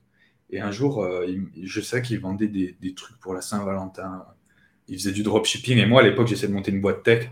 Moi, c'était un peu tocard, tu vois. C'était un vrai dropshipping. Euh, fous, tu vois. Moi, je montais un vrai business, ne euh, me parle pas. mais je l'aimais bien en tant que personne, mais en tant que business, je le considérais même pas, en fait. Et un jour, il me dit ouais, euh, euh, T'es dispo en ce moment parce que j'ai un problème, euh, j'ai besoin d'aide pour mon store, j'en peux plus au niveau opérationnel, j'ai besoin d'aide pour monter une team et tout. Et, moi, je me disais Mais comment est-ce que tu peux être dépassé par ce genre de business Pour moi, c'était. Du coup, il m'invite au, truc et je vois, tu sais, dans Shopify, je vois Today, 11 000 euros. je dis, what? Le mec est tout seul. Today, 11 000 euros. Il a un designer freelance en Thaïlande qui lui fait des trucs en français qu'il comprend même pas. C'était un truc de fou. Et, euh, ouais, j'ai vu euh, ce truc-là durer en fait. Euh, et, ça a été vraiment un, déclic. Et en fait, je pense que si j'avais si j'avais pas vu ça, j'aurais jamais compris qu'en fait, les flux d'argent qui, qui, sont en train de circuler dans le monde, ils sont tellement élevés qu'on s'en rend pas compte. Et du coup, quand on pense à. En fait, on a des barrières euh, mentales qui sont ouais, 5K, euh, 10K, etc. Et on ne se rend même pas compte qu'en fait, là, je suis en train de regarder un building en face de chez moi. Là, tu vois. Euh, ce building, il a, que je ne te dise pas de bêtises, mais il doit avoir une cinquantaine d'étages. OK? Sur cette cinquantaine d'étages, à chaque étage, tu as, je ne sais pas moi, 15 appartements. Et genre, les gars payent tous un loyer. Genre, le flux d'argent qui sort de ce building par mois en face de moi, juste ça, mais il est extraordinaire. Il est extraordinaire. Et je pense que des fois, vu qu'on pense à notre échelle, on ne se rend pas compte du volume de cash euh, qui est en circulation sur la Terre entière. Genre le CA de... Euh, tu prends le CA de L'Oréal, tu le gagnes une fois dans ta vie, tu t'achètes tu t'achètes une Lamborghini par jour, tu peux pas le dépenser. Tu vois. Enfin, les flux d'argent sont colossaux, en fait. Et, ce jour-là, j'en ai pris conscience que, en fait, ouais, ça dépend de dans quel bassin tu te mets. Euh, quand j'ai commencé en freelance à faire un peu de presta, ben, tu peux choisir d'adresser des gens qui n'ont pas beaucoup d'argent, euh, qui vont galérer à te payer, je sais pas moi, 5K, et toi, tu vas être obligé de, de, de faire de la, tu vas être obligé de te contracter dans tous les sens pour réussir à faire le, à faire le travail avec ce, petit budget. Ou alors, ben, tu as des gens comme, ben, comme des clients Fortune 500 avec qui on travaille, mais ils t'envoient une enveloppe de 30 000 balles pour un mois. Et genre, euh, et genre là, tu as, tout, en fait, tout, tout l'espace mental pour faire un travail hors du commun. Et, euh, et, des clients comme ça, ben, vu que ça ne te, vu que ça te met pas une charge mentale excessive, ben, tu peux en gérer un, deux, trois tout seul, en fait. Tu vois? Là, aujourd'hui, moi, j'ai choisi de monter une boîte. Et du coup, euh, ben, du coup, comme tous les gens qui montent une boîte, j'ai dit adieu à l'argent. j'ai préféré essayer de construire un truc. Euh, mais du coup, tu vois, rien ne m'empêcherait de prendre euh, la plupart des clients qu'on a aujourd'hui, ben, de plus bosser avec eux et de travailler avec les, les qui, euh, tu vois, les, clients clés en fait qu'on a chez nous et du coup de, passer sur des, sur, des, sur des volumes mensuels à ouais, 30, 30, 40 000 euros mensuels. Parce qu'ils sont déjà là, les clients, en fait. Ils, sont là. ce qu'il y a besoin de faire, je sais le faire. merci, bonsoir voilà un peu l'idée. Et euh, au niveau, tu disais, tu étais monté pour le business de montre à 100, à 100K euh, par mois. Mais dedans, tu, tu parles aussi de. Tu avais réinjecté 50 euh, 000 euros en pub. C'était quoi le, rapport, enfin, du coup, les bénéfices à la fin que, que tu avais Alors, avant, avant, que tu, tu répondes, moi, j'avais monté un business de e-commerce où j'avais des concurrents dropshippers. Je vendais les mêmes produits, mais je faisais du flux tendu derrière. C'était ma façon de me démarquer. C'était pas une bonne idée, mais parce que les dropshippers vont beaucoup plus vite. Et euh, je sais que le, gars qui était en face, mon concurrent principal, réinjectait 90% de ce qu'il gagnait. Donc euh, à la fin, il gagnait pas grand-chose en fait. C'est ça que, je veux dire. Ouais. Euh, alors, moi, je sortais en moyenne, c'est un chiffre, c'est grosso modo, hein, mais je, sortais en moyenne en cash 20% du CA. Donc j'avais, j'étais bien. Vraiment, c'était une partie de ma vie euh, où vraiment c'était bien. Quand euh, le confinement s'est relaxé, ma, ma, copine a pu visiter Paris dans les meilleurs quartiers, dans des conditions invraisemblables. Elle est venue, on a dépensé, que je ne dise pas de bêtises, mais je crois qu'elle est restée, elle est restée deux mois, on a, on a dépensé 30 000 euros en fun. Donc c'est Ouais, c'était. Euh, maintenant, je regrette, hein, parce que vu que j'ai arrêté, que le cash flow est plus là, je me dis, putain, je pourrais les utiliser, ces 30 000 euros. J'aimerais bien les avoir dans le SP 500 au lieu de les avoir dépensés. Mais les, les souvenirs, par contre, sont, sont, vraiment, sont vraiment ouf. Sont vraiment. Et, je t'entends beaucoup parler de cash flow, alors que souvent, euh, sur LinkedIn ou ailleurs ou sur YouTube, on entend les gens dire tout le temps euh, cash is king. Et il y en a quelques-uns qui disent cash flow is king. Qu'est-ce que tu peux, tu peux développer là-dessus? Cashflow is king. Euh, En fait, c'est vrai, c'est pas vrai. Il y, a, toujours cette espèce de conflit euh, sur LinkedIn. En fait, les gens, ils ont besoin de s'opposer. Ils ont besoin de se taper dessus. Euh, tu as les bootstrappers et les leveurs de fonds, euh, enfin, les, leveurs, les gens qui lèvent des fonds. Tu as les gens qui font du cash flow, les gens qui investissent, les ci, les ça. Alors, déjà, ce qui est important de comprendre, en fait, au niveau du cash, c'est que ben, le, le cash, c'est pas un stock euh, ça, c'est la première notion. Parce que moi, à l'époque où je faisais du. Et, moi, je suis, un, exemple d'un gars qui a compris le cash trop tard. Euh, du coup, c'est bien, je ne peux pas me vanter de ça. Je peux juste dire, bah, faites pas ça parce que vous, allez con après. Euh, moi, j'ai fait, pas mal de cash avec le dropshipping. J'ai vraiment fait pas mal de cash. Et j'ai tout claqué. OK? Il y a des gens qui ont été plus malins, bah, ils ont placé ça, ils ont un revenu passif, euh, c'est beaucoup plus malin. Euh, c'est beaucoup plus intelligent. Donc, ouais, en fait, ce qui se passe, c'est pas parce que tu fais beaucoup de cash aujourd'hui que tu vas faire beaucoup de cash demain déjà. Et en fait, ce qui est, je pense que ce qui est important dans la logique de cash flow, c'est de pouvoir, pouvoir réinvestir ton cash bah, pour créer des flux de, des flux de cash ou un flux de cash stable, en fait. Je pense que c'est ça qu'ils qui veulent dire. Après, cash flow is king, oui, non, c'est tu as le truc de. Euh, tu as cette opposition aussi entrepreneur-solopreneur, avec euh, des solopreneurs qui font euh, X, X milliers d'euros de, de, de, CA annuel. Ok, c'est bien, tu vois. je te prends un exemple. je te prends un exemple de. je sais pas si tu connais Junto. Oui. Moi, je prononce Junto, mais oui, sinon je vois de. Ok, moi je ne sais pas le prononcer. Donc, je ne sais pas comment ça se prononce en fait. Ok, donc tu prends Junto. C'est une boîte, je ne sais pas combien ils ont de clients, donc une agence de marketing. Au niveau CA, euh, c'est euh, genre de boîtes qui font euh, voilà, 10 millions annuels. Donc maintenant tu prends le gars qui a la tête de ça, tu vois.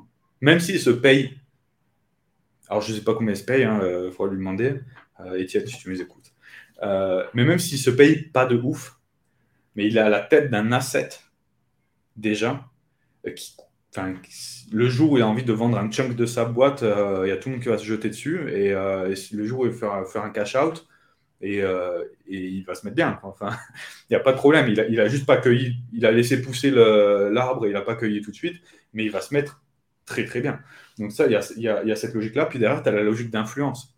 Quand tu es à la tête d'une boîte qui pèse 10, 50 millions, 100 millions, bah, tu as, tout un, as, une vraie influence en fait. Tu as une influence même, euh, tu vois, même sur les réseaux, euh, tu t'es connecté au réseau politique, tu as, une vraie, vraie influence, tu as, du pouvoir en fait.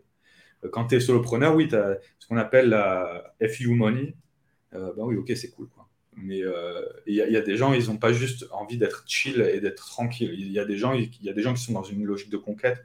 Après, je dis pas, il y en a un qui est mieux que l'autre ou ci ou ça c'est bien, faites vos vies. Quoi. Mais quelqu'un qui vend sa boîte, euh, il a, euh, au niveau cash flow, euh, ben, le, compound effect de tout ce qu'il a construit, ça n'a rien à voir. Après, il y a aussi, aussi l'aventure. Il y a le truc du, ben oui, moi aussi, avant, je faisais, pas mal de cash flow. Quand je travaillais en consultant seul, je faisais en moyenne 15 000 euros par mois. Je, je, gagnais 15 000 euros par mois en consulting. Je prenais deux clients par mois en plus. donc, je bossais dur pour ces clients. Euh, mais euh, voilà à peu près la, somme que je faisais. Aujourd'hui, j'ai lancé ma boîte. Euh, je ne me paye pas plus de 5000 euros par mois. Sachant que moi, je ne paye pas le brut ou le ci ou ça, je ne suis pas en France. C'est la totalité de l'argent que je me verse. Donc, si tu es en France, ça correspond à un 2005, tu vois. C'est naze. C'est naze. je, peux, je là tout de suite ben, décider, ok, non, je ferme ça et je reprends le cash flow.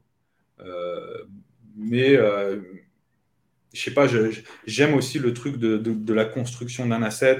Euh, aussi, il y a un truc dont on parle pas, on parle, du cash flow, mais il y a aussi ce que tu, enfin, tu vois, la connaissance que tu as. Une des raisons pour lesquelles je suis content jusqu'ici d'avoir fait ce sacrifice de, cash flow, ben, c'est qu'en fait, j'ai eu un niveau de progression entrepreneuriale, mais qui n'a rien à voir, en fait.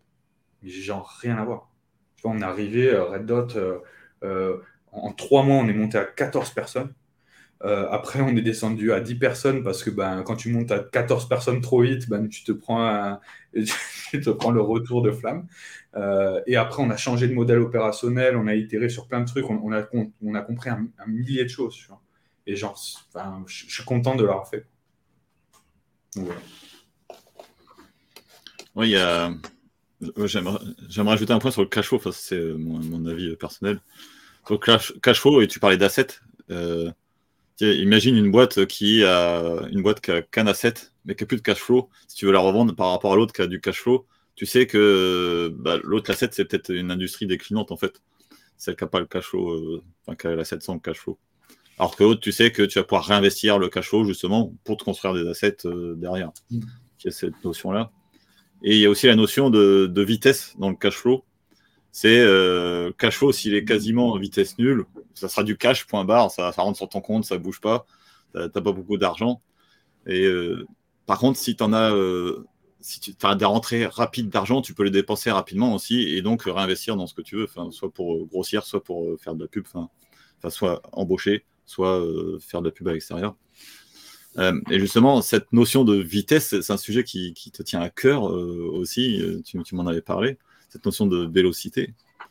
Est-ce que tu peux nous parler en quoi c'est important surtout quand on lance un produit ou quand on lance une, boîte? Avec plaisir.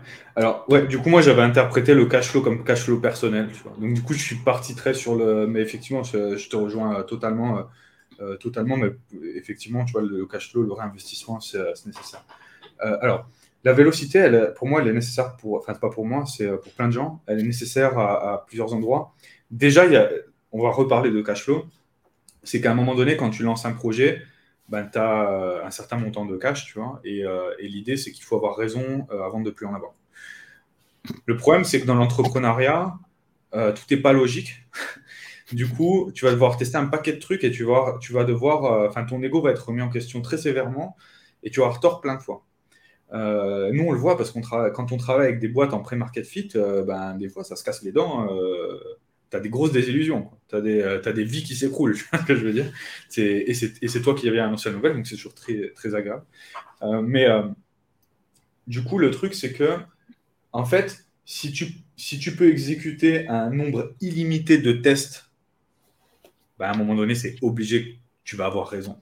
Même si tu n'es pas trop smart, tu vas avoir raison à un moment donné par accident. Même, même une horloge cassée, elle donne, deux, elle donne deux fois la bonne heure dans une journée. Et, euh, mais, mais, du coup, ce qui, ce qui est important, c'est de pouvoir, bah, de pouvoir. En fait, tu as, deux facteurs limitants qui sont le cash et, le temps, parce que ben, tu ne vis pas euh, jusqu'à la fin des temps. Et, du coup, si tu as raison, mais que, euh, que tu as 80 ans, bah, c'est cool, tu vois, mais tu aurais pu en profiter avant. Donc, en fait, ce qui est intéressant, c'est que plus tu vas itérer vite, et plus tu vas découvrir euh, les hypothèses sur lesquelles tu avais raison. Et derrière, tu as cette logique. Si tu si aimes bien les logiques de cash flow, je pense que tu dois être familier avec la logique des, effets cumulés euh, mm. ou le snowball effect. Mais en fait, plus vite tu vas avoir une, euh, une connaissance, une, une, réponse positive et une compréhension d'un sujet, et plus vite tu vas pouvoir prendre ça comme base d'expérimentation, tester des autres choses et du coup composer dessus. Et en fait, plus tu vas te rendre compte de choses, plus tu vas avoir des réponses vite en, itérant, et plus en fait, ben, tu, vas, tu, vas, tu vas subir la, logique des effets composés. Je te prends un exemple sur, ouais, tu as un SaaS, euh, tu as un SaaS, ben, au imagine, tu as 10 utilisateurs par mois, et tu en as 5 qui se barrent. Ben ouais, mais 6 jours, imagine que tu as, as un an, si tu réussis à trouver un moyen pour qu'il n'y en ait plus qu'un par mois qui se barre au mois 1, ben genre ta différence de revenus au mois 12, ben, rien à voir en fait donc maintenant, tu fais ça sur euh, ben, 20 000 utilisateurs. Ben, là, là, là, tu comprends pourquoi c'est important d'avoir des réponses rapides. En fait. Tu comprends pourquoi, des fois, il vaut mieux investir un, bon paquet de thunes dans euh, avoir des réponses vite euh, plutôt que ben, juste subir. parce qu'en fait, on ne voit pas les coûts indirects de, de, de, des réponses qu'on n'a pas encore. Euh, as, je ne sais plus c'est Grant Cardone qui dit ça, qui dit ça me coûte, ça me coûte ça te coûte un million de dollars de ne pas savoir comment faire un million de dollars. Oui, c'est ça, c'est lui. C'est lui. Bah, c'est la vérité, quoi. Euh, et, justement, puisqu'on est sur. Euh, c'est le sujet que je voulais aborder, mais c'est de Grant Cardone aussi. Euh, alors lui, il faisait du sales, au début il faisait de la vente, et il s'est mis tardivement sur le marketing, mais depuis il jure que par ça, même si beaucoup de gens ne le connaissent que pour la vente. Euh, et il, dit, alors il a toujours une approche un peu contrarienne de, comment on fait euh, les choses. Et au niveau marketing, il dit, c'est pas la peine d'aller sur un marché, euh, de, dépenser en acquisition, de dépenser de l'argent, tant que tu n'as pas réussi à le faire fonctionner sans, sans, argent. Alors toi, avec tes clients, évidemment, ils payent pour que ça aille vite, du coup, tu mets de l'argent. Mais si toi, tu devais faire sans argent, lancer une boîte sans argent aujourd'hui, comment tu testerais, comment tu irais itérer vite fait? Alors, itérer vite fait euh, sans argent, euh, bah, nous, enfin, moi je le fais euh, régulièrement. on, a un, on a un startup studio dans lequel on lance des boîtes et, et on, fait, on fait ça. Je, bah, je, te prends un cas concret, du coup. Bah, tout simplement, si je dois itérer rapidement sans argent, on a lancé une, une, boîte, je te prends un exemple d'une boîte, voilà, on a lancé une boîte qui s'appelle Launcher, et en gros c'est un SaaS AI qui te fait ton marketing copy pour pouvoir lancer tes ads rapidement et tester ton market fit. Tu vois, parce qu'au début, tu as besoin d'itérer vite. Et du coup, tu n'as pas besoin que ce soit parfait. Tu as besoin que ce soit rapide et que ce soit bien structuré. On a fait ce, truc-là. Euh, j'ai fait une landing page. Ça m'a pris euh, une demi-journée. J'avais un template. Je ne me suis pas ennuyé à euh, faire un truc, inventer la roue, des animations de fou. J'ai mis une proposition de valeur. J'ai mis les bénéfices, les features. J'ai mis un screenshot de, à quoi ressemblerait la plateforme. Je suis allé sur LinkedIn, j'ai fait un post. Et j'ai voilà, dit voilà, on a fait ça. Et derrière, je compte les gens qui s'inscrivent en fait. Euh, ça m'a coûté zéro. Derrière, tu peux faire ça avec du cold emailing. Tu vas tester plusieurs propositions de valeur dans ton cold emailing et tu lances, euh, tu lances des campagnes. Ça va te coûter quasi zéro. En fait. Donc euh, là-dessus, une fois que tu as validé, ben, tu crées un MVP. Tu vois si les gens vraiment ils payent et, ils restent un peu. Puis une fois que tu as validé ton MVP et que ça fait du cash, bah là, soit tu investis ton propre argent, soit tu investis ton temps pour faire un produit hors norme et pour l'améliorer petit à petit et, et, tu grandis ta boîte comme ça. Quoi tu as, ça. Et après, sur le B2C, euh, je pense que tu as, le facteur euh, contenu. Donc, euh, tu peux avoir plusieurs, plusieurs manières de faire ça, mais il y en a une, c'est toi-même de faire ton contenu et, voilà. Ou sinon, de créer des chaînes de contenu et de faire du contenu via AI pour faire du reach. Tu vois, je pense qu'il y a plein de stratégies maintenant avec, avec le generative AI. Je pense que ça peut beaucoup aider à accélérer en fait, cette partie-là. ou sinon, carrément, tu vas prendre des euh, micro-influenceurs euh, euh, et leur proposer des partenariats. tu en as 90% qui vont dire non, tu en as 10% qui vont dire oui, tu tentes, et ça marche, ça marche, ça marche pas, tant pis. Ça, c'est ce qu'on appelle aussi les OPS en anglais, Other People Stages. C'est cette, dernière, partie où tu vas parler, tu utilises la plateforme des autres qui sont déjà construits effectivement une, audience et tu mm. vas utiliser ça parce que toi, si tu dois faire la même chose, bah, ça va te prendre du temps. Euh, un an, deux ans, trois ans, et peut-être euh, déjà, tu peux arrêter avant en fait. Si tu veux aller vite, si tu veux aller vite, euh, c'est mort. Puis tu construis une audience en trois ans, puis que finalement tu te rends compte que ton, que ton business est naze, et bon, après tu pourras toujours la revaloriser ton audience, mais du coup il faut faire attention à pas être trop niché dans ce que tu racontes. Hmm. Ou, la revendre aussi, enfin, ça, peut être une solution. Aussi, exact. Comment on gère un, un, projet toi que... Alors, Raconte-nous, euh, attends, je, change ma question en fait. Raconte-nous un peu euh, les, projets que tu as dans, le Startup Studio. Qu'est-ce que vous avez déjà lancé depuis, combien de temps ça existe? Raconte-nous euh, la genèse. Ok. du coup, le Startup Studio, c'est un truc qu'on avait. Enfin, c'est une idée qu'on avait au tout début. On a juste commencé à concrétiser il y a peu de temps. pour l'instant, on a trois projets dedans qui sont à trois stages différents. on a un premier projet qui, est, qui roule déjà, euh, qui fait du revenu et sur lequel il y a déjà un opérateur, euh, enfin une opératrice qui va devenir euh, CEO si tout se passe bien. donc ce, projet-là s'appelle snackster.io. C'est un, une marketplace augmentée qui permet aux, marques pour un budget pour un budget pas élevé de faire des UGC de qualité, donc des user generated content, donc des vidéos de gens peu importe euh, n'importe où. Alors c'est international, donc on a les créateurs en France, au Canada, aux US, etc. En gros, vous allez sur la plateforme, vous commandez une vidéo pour, faire, pour vos ads ou pour votre contenu organique sur vos plateformes. Et derrière, ben vous, voilà, vous payez un fee. Ça commence à 79 euh, dollars. Donc, c'est vraiment pas cher euh, pour des UGC. Euh, ailleurs, sur une agence, c'est minimum 500 balles. Et derrière, ben, vous, obtenez, vous, vous sélectionnez les, critères du créateur ou de la créatrice que vous voulez recruter. Et derrière, ben, ça, va, ça va créer une tâche un peu comme sur Upwork et en gros, euh, vous allez recevoir vos, vidéos. Donc il y a ça, ça, c'est plutôt cool. Euh, on, a des, on a des clients, en plus on a des boîtes que j'adore en clients, dont euh, une que vraiment je kiffe qui s'appelle Airpure, les masques. voilà, donc kudos à eux s'ils écoutent. J'adore cette marque, du coup, je suis très content de bosser avec eux. Et, et on, a, donc on a un autre projet qui s'appelle Launcher, sur lequel on a un MVP Tech, donc là qui est un projet SaaS, celui dont je viens de parler, donc les, le copywriting d'ads. La vision, la vision finale du produit, c'est d'avoir de la formation en growth et le SaaS qui permet d'exécuter et du coup de devoir se soucier que de la strat. Euh, pour, euh, pour trouver son project market fit. Donc là, on est en train d'enregistrer les, vidéos de formation. On cherche un CEO pour, euh, pour ce, on cherche un CEO pour ce projet. Donc si jamais quelqu'un écoute et, a des, des, appétences en no-code, low-code et a envie de, lancer un business, ben, on cherche un cofondateur CEO qui sera majoritaire sur le projet d'ailleurs. Nos, nos CEO sont majoritaires sur les projets. en plus, on a déjà un fonds d'investissement qui suit le projet, donc n'hésitez pas.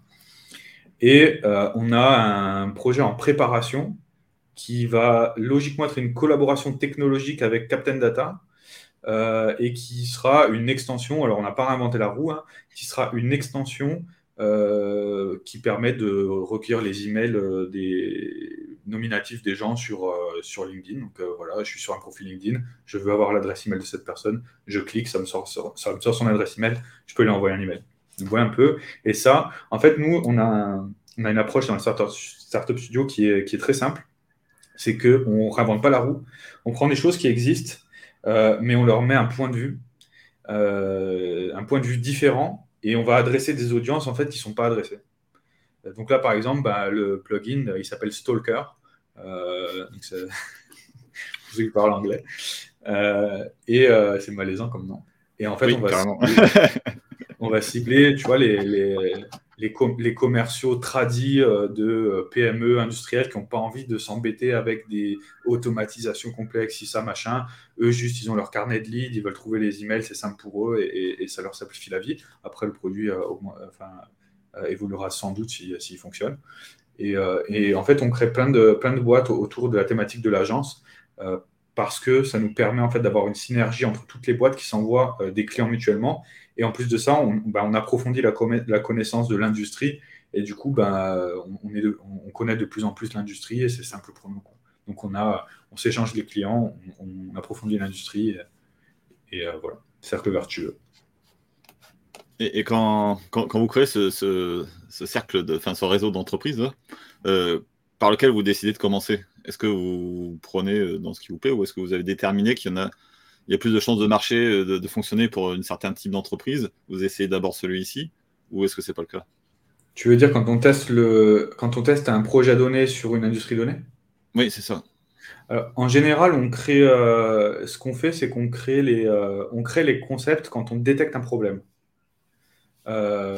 exemple tout bête, on a un client qui me demande il y a trois semaines, est-ce que je peux leur facturer la récolte de cinq adresses email?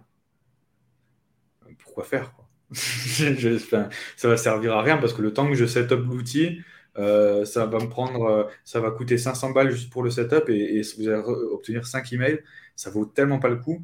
Et je me suis dit, bah, bah, pourquoi, pas leur créer un outil en fait pour faire ça quoi. Du coup, on, allait demander aux autres clients s'ils voulaient souscrire à un outil comme ça. Il y en a qui ont dit oui. Et du coup, on s'est dit, bah, là, ça fait déjà une base de, tests suffisante.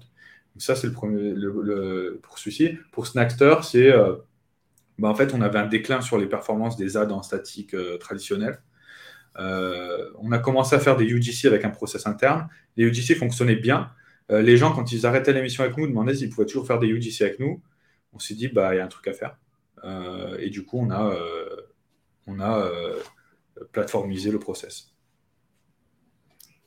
Donc, pour ceux qui ont la vidéo, je, viens d'afficher le, site. Donc, pour ceux qui ne l'ont pas, c'est Snackster, c'est snack et STER à la fin, point .io. Donc, euh, n'hésitez pas à aller voir. Merci pour la euh, pub. Je t'en prie.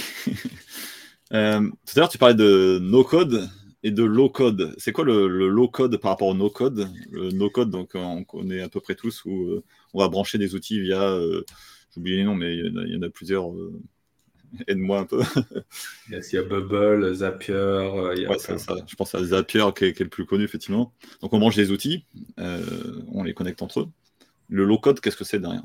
Euh, Alors, Le low-code, c'est tu as des outils avec des blocs préexistants en fait, et dans lesquels tu peux ben, coder des choses, coder des choses en, vrai code. Donc, tu as besoin de connaître quand même un minimum les langages, tu as besoin de connaître l'algorithmique et toutes ces choses-là. Mais pas obligé de connaître euh, le code en particulier. Du coup, c'est un peu comme euh, si aujourd'hui, tu utilises, euh, si tu utilises ChatGPT en fait, pour aller faire des choses que tu ne sais pas faire. finalement, c'est un peu la même chose. tu considères ça du low-code. D'ailleurs, tu... alors non, pas vraiment, parce que là, il faut vraiment quand même. Low code, c'est euh, ben, tu vas écrire du JavaScript ou euh, du euh, Flutter ou des, trucs comme ça. C'est pas. Il faut, quand même avoir une. Faut soit comprendre le. Enfin, faut soit savoir écrire un minimum de code, savoir scripter, soit bah, utiliser ChatGPT pour scripter pour toi. c'est une autre idée. Tu peux le faire. ChatGPT qui des fois fait semblant de ne pas savoir coder et des fois te sort du code. Ça, j'ai jamais compris euh, pourquoi, mais, euh, mais, voilà. Si jamais il demande pas, si vous sort pas de code, il faut lui redemander d'une manière différente. au bout d'un moment, il le sort. C'est incroyable. Ouais, j'ai déjà eu le cas aussi, euh, effectivement. est-ce que tu pourrais nous dire, sur, la notion, est-ce que tu peux nous parler de la notion do things that don't scale, surtout au début? Donc, euh, fais des choses qui ne permettent pas de, passer à l'échelle, de, de, scaler. Donc, fais les choses en, manuel. Est-ce que c'est important euh, Qu'est-ce que tu en penses de ça? De, faire ça, euh, surtout au début, au lancement d'une entreprise? Yes. Alors, c'est une, une, notion que, j'adore. c'est Paul Graham qui disait ça dans ses, dans ses essais de y, Combinator. J'allais dire YC Combinator, de YMCA. YMCA ouais. Donc, ouais. Euh, alors, en plus, c'est un concept qui est assez mal euh, compris. C'est que, en fait, on, donc on vit à l'ère de l'automatisation, euh, du no-code, etc., de plein de trucs. Aujourd'hui, en fait, c'est très, très facile de remplacer des fonctions par du code ou, ou des, process et de l'automatisation. Et en fait, il y a un problème, c'est que les gens, quand ils. Enfin, les gens. Il y a plein de gens, quand ils commencent des projets, ils se rendent pas compte qu'en fait, il faut y aller lean. Et lean, ça veut dire étape par étape, en fait. Euh, et, c'est très important de ne pas sauter les étapes parce que lorsqu'on saute des étapes, non seulement des fois on perd du temps à construire un truc qui ne sert à rien, euh, ça c'est la première chose. Et la deuxième chose, c'est qu'on ne se rend pas compte des, euh, des réalités de chaque étape. Je prends un truc, et donc je prends l'exemple de Launcher, on a lancé ce SaaS. Quand j'ai lancé le SaaS, les, au début on avait quelqu'un qui voulait être CEO, la personne a vu le SaaS avant le lancement, elle a dit, mais euh, non, en fait, vous pouvez pas lancer ça. Quand on clique sur le bouton, euh, il n'y a même pas de truc qui s'affiche, on a l'impression que rien ne s'est passé, etc. Euh, ça va pas, en fait. Et, et en fait, je, sais que bah, voilà, au début, ça va être comme ça, le produit va pas être parfait, je vais le lancer. Deuxième truc, c'est quand on a lancé ce produit, ce qui est important de comprendre, c'est que pour l'utiliser, il fallait payer 9 dollars. C'est toujours le cas. C'est 9 dollars, c'est le prix euh, pour la version euh, prototype alpha. Quoi. Après, ça va monter à 49. Euh, donc,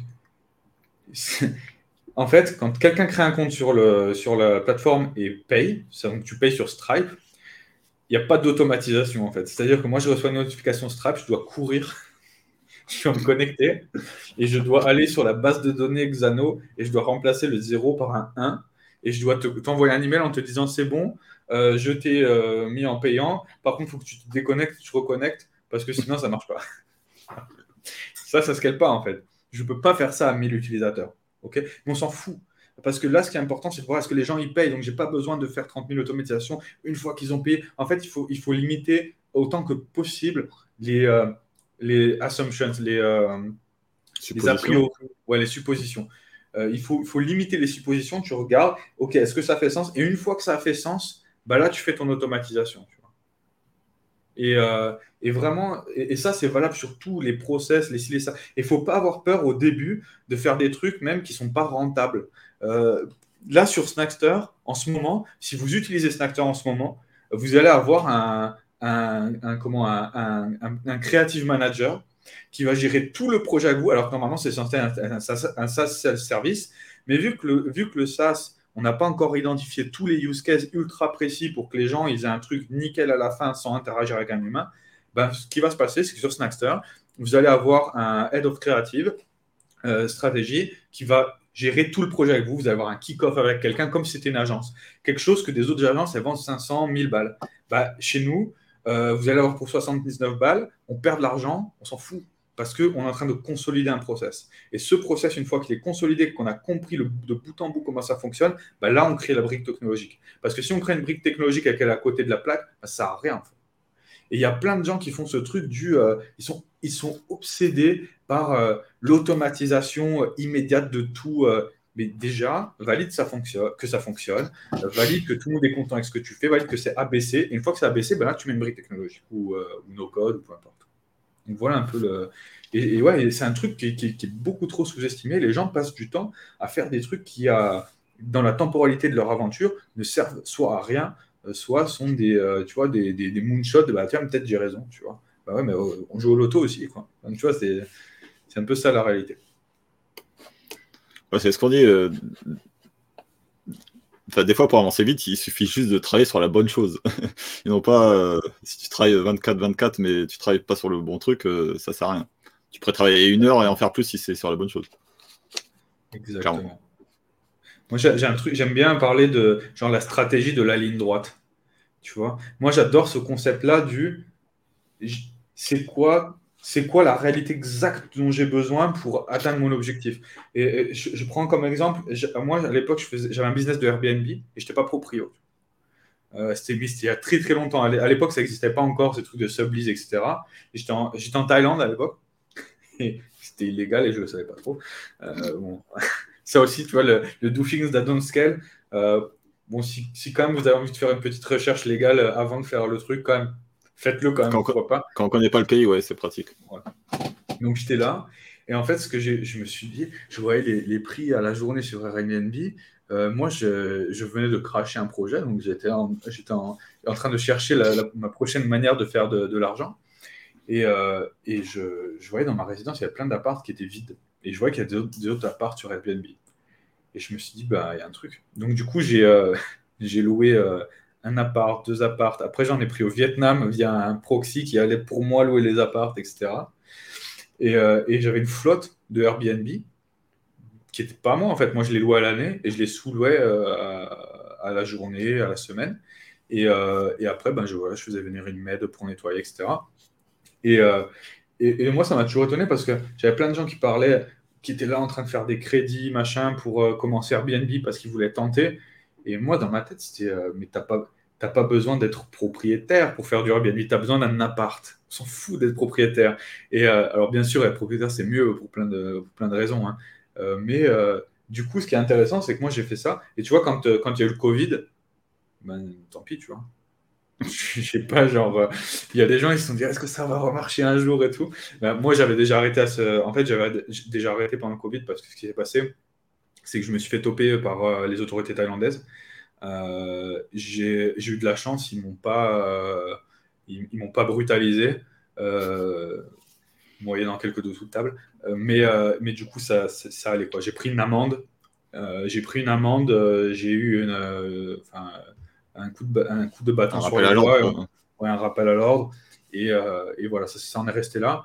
Et maintenant, bah, en Thaïlande, bah, c'est pas à cause de moi. Hein. Je pense que j'étais pas du tout le seul à faire ça. Et là, maintenant, tu as des gros, euh, as des gros, euh, des grosses pancartes dans les résidences. Euh, Airbnb, c'est illégal, etc., etc. D'accord. Donc c'est Airbnb, c'est illégal tout court ou c'est juste ce que tu faisais qui était illégal de, de, sous-louer? À l'époque, à l'époque, Airbnb, c'était la trend, elle était naissante, tu vois, donc c'était même pas vraiment adressé. Euh, c'est devenu illégal par la suite, sauf pour les séjours de plus de 30 jours. D'accord. Si au mois, ça va. Mais par contre, semaine, jour, etc., c'est devenu, enfin, c'est illégal, euh, illégal en Thaïlande. Ça, c'est bien, ça fait partie des différences dont on parlait au début. Euh, si tu sais pas, tu, vas, tu vas droit au mur, en fait. Si tu fais un business plan là-dessus, que tu vas en Thaïlande pour lancer ton business, tu vas, tu vas, pas, tu vas finir en tôle en plus.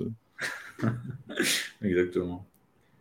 Est-ce que tu peux nous parler de. Parce que tout à l'heure, tu, parlais, tu avais reçu un CEO pour, pour une de tes boîtes où euh, le, gars avait vu un bouton euh, avec. Euh, sans le, petit, le petit sablier qui, qui disait d'attendre, par exemple, le temps que ça charge. Donc, ça, est-ce que c'est pas du perfectionnisme? Et donc, ça, c'est ma première question. Et après, est-ce que tu peux nous dire qu'est-ce que tu attends d'un CEO pour, pour tes boîtes? Ouais. Euh, alors, moi, j'aime. Enfin, ouais, c'est peut-être du perfectionnisme. En fait, moi, je pense que les gens qui sont perfectionnistes, ils n'ont rien à faire en entrepreneuriat early stage. Genre, euh, c'est, euh, ça n'a aucun sens. parce que tu es obligé. En fait, même si tu es perfectionniste, tu vas te confronter au chaos en early stage, tu vas devoir réparer des choses dans l'urgence. C'est impossible en fait d'être perfectionniste. Donc du coup, si tu es perfectionniste, tu vas passer un sale moment. Ce que tu fais, c'est que tu rejoins des projets en cours qui, ont déjà validé, qui sont déjà arrivés à un certain niveau de maturité, et tu rejoins ces projets en tant que, en tant que late co-founder ou euh, peu importe, et tu rejoins la C-Team, et, c'est très bien en fait. Mais l'entrepreneuriat early stage, c'est le chaos. Euh, c'est le chaos, c'est le monde des pirates. Parce que toi, pendant tu es en train de peaufiner ton bouton, mais moi j'ai de ça, je m'en fous de peaufiner le bouton, tu. Euh, tes utilisateurs sont déjà chez moi. Donc c'est bien, tu as un beau bouton. Tu pourras le montrer à, ta famille euh, si tu veux à Noël. en fait, donc ouais, tu as, ce, côté, perfectionniste. Et moi, ce que j'attends d'un entrepreneur, moi je valide déjà le business. En fait, ce qui se passe quand, quand un entrepreneur il arrive chez nous, ou, une entrepreneuse, entrepreneur, je ne sais pas comment ça, on prononce parce que je suis nul en français, mais quand quelqu'un arrive chez nous, il y, a, déjà une réalité qui est créée. C'est qu'il y a euh, un business model qui a été validé, il y a un début de MRR ou une forte traction, il y a déjà un branding, il y a déjà une euh, présence minimum en ligne qui est établie, des assets, il y a déjà un pitch deck de levée de fonds, un pitch deck de vente, il y a tout ça. Et il y a une mise en relation avec notre réseau euh, d'investisseurs, une mise en relation avec notre réseau ben, d'advisors. De, et nous, on fait des, des, coachings euh, par semaine pour, pour aider voilà, sur la stratégie euh, et, sur tout ce qui est non opérationnel. Des fois, on met les mains dans le cambouis quand même. Et plus tu as un MVP. Ça, c'est arrive chez nous, c'est ça la réalité. Euh, en échange ben, de, des parts majoritaires du, du projet, ce qu'on attend d'un entrepreneur, ben, c'est d'être le CEO early stage. Quoi. Donc, tu vas devoir gérer tout au début. Tu vas devoir gérer le support client, tu vas devoir gérer l'amélioration du produit. Euh, et, donc, on a un espace Notion qui est créé dessus. Et derrière, ben, tu vas devoir noter sur as un backlog euh, produit et tu vas devoir noter toutes les améliorations qu'il y a à faire sur le produit d'un point de vue technique. Euh, tu, vas devoir tout prendre en charge, en fait, vraiment de, A à Z. Et une fois que tu as réussi à rendre le, le business un peu mature, mais stable, une fois que tu as réussi à stabiliser un peu le, système opérationnel, euh, donc tu peux utiliser le revenu bien entendu pour, euh, pour payer des freelances, décider ça, ben là on te met en relation avec des gens qui, euh, qui, qui pour, pitcher pour, pour, pour lever des fonds. Et sachant que nous, à l'idée, quand notre idée, c'est pas d'être des poids morts dans, dans, dans la, structure d'equity d'une boîte, nous, une fois, que, une qu'il y a, quand il y a une levée, bah, on, vend une partie de nos, on cash out une partie de notre, euh, de, nos, de nos parts et on reste en, on reste en actionnaire minoritaire et advisor et on continue bah, à envoyer des clients et toutes ces choses-là. Et on coach sur la stratégie contre LinkedIn, euh, toute l'exposition. Très bien. Euh, et pour, pour, finir sur ce, sur ce sujet, qu'est-ce, que qu'est-ce que tu penses de cette phrase qui dit ce n'est pas le meilleur produit qui gagne, mais le plus connu? Je pense que tu es d'accord avec. Ouais je... Ouais, je... pense parce que je pense que je, suis d'accord avec parce que euh, le, le, le, si, le plus connu c'est le plus connu, ça veut dire que quelque part il répond à quelque chose, tu vois. Euh, donc il est déjà suffisant, mais oui, effectivement, euh, on, est d'accord. On est d'accord. Je pense, je pense, par contre, je pense qu'à terme, par contre, c'est encore une fois, moi, je suis, moi, j'aime beaucoup la notion de temporalité dans l'entrepreneuriat. C'est-à-dire que tu as le early stage, euh, tu as les phases de stabilisation et tu as la, croisière, tu vois. Donc, au début, ben, tu es dans une logique de euh, quick and dirty. Euh, voilà, il faut en faire des, des, masses. Après, tu es dans une logique de perfectionnement de ton produit. là, à un moment donné, ben, ce qui va compter, effectivement, il faut que ton produit soit excellent. Tu vois, je te prends l'Emlist, ben, leur produit, il est, génial, en fait. Leur produit, il est super. Je, quand j'utilise l'Emlist, j'adore. et il y, en a d'autres. Hein. je connais pas tous les, tous les, tous les produits d'Outbound. Si tu en as, tu me dis. Mais euh, je te prends. Euh, enfin bref, on s'en fout, quoi. Il y, a, plein de produits qui existent sur, sur la Terre. Euh, merci, à, merci à vous tous. Et, et, là, ça va faire la, différence parce qu'il bah, faut que tes utilisateurs ils restent. Moi, je vois le launcher. Bah, on commence à avoir du churn. C'est le deuxième mois. On est monté à 380 dollars de MRR. Là, on est tombé à 300. le churn, il est énorme Là, le produit, il faut qu'il avance. Donc, on est en train de faire des trucs à la mano pour que ça avance. Et c'est pour ça qu'il nous faut quelqu'un pour. Et je pense que tu as cette phase de stabilisation où vraiment tu dois vraiment répondre à l'amélioration de ton produit. Puis après, tu as la phase d'expansion où tu dois ben, euh, étendre les capacités de ton produit, étendre les marchés potentiellement et euh, conserver un niveau de qualité optimal. Ça me vient une question. Enfin, mmh. euh, par, rapport au CEO, du coup, vous, vous injectez pas de cash à l'intérieur. Donc, quand le CEO arrive, si j'ai bien compris, tu me, tu me corriges. Hein. Donc, le, CEO arrive et il doit se générer son propre cash pour pouvoir se payer. C'est ça ou pas? Donc... Ouais, il y, a déjà, en, général, il y a déjà du MRR dans nos projets. Euh, et nous, l'investissement en cash, on l'a fait soit dans le développement du MVP, soit en nature, soit on a payé les, prestataires. Tu vois, Snackster, par exemple, on a, on a eu un investissement total d'à peu près 15 000 euh, dollars. Quand la personne est arrivée sur Snackster, on avait déjà dépensé 15 000 dollars dedans. Donc ben, maintenant, euh, à, toi de, tu vois, à toi de faire le, le reste. Ok, nickel. Est-ce que tu voudrais, euh, on arrive sur la fin est-ce que tu voudrais ajouter euh, quelque chose, aborder une question qu'on n'a pas abordée qui, qui, te tient à cœur? Euh... Bah écoute, pas. Ici, il y a, y, a, y, a, y a, un point, je ne sais pas de qui est composée ton audience, mais moi en fait j'adore j'adore partager ces espèces de notions de, quick and dirty et de, pouvoir tester des business et de pouvoir faire beaucoup de choses avec pas grand chose. Euh, et, j'ai toujours, j'ai toujours l'espoir en fait qu'il y ait des gens qui regardent ces, euh, ces, euh, ces, podcasts qui soient genre dans des milieux défavorisés. Parce qu'en fait, il y a en fait, quand, tu te rends compte que tu peux faire beaucoup avec très peu, euh, ben, en fait, ça ouvre la porte à tout le monde.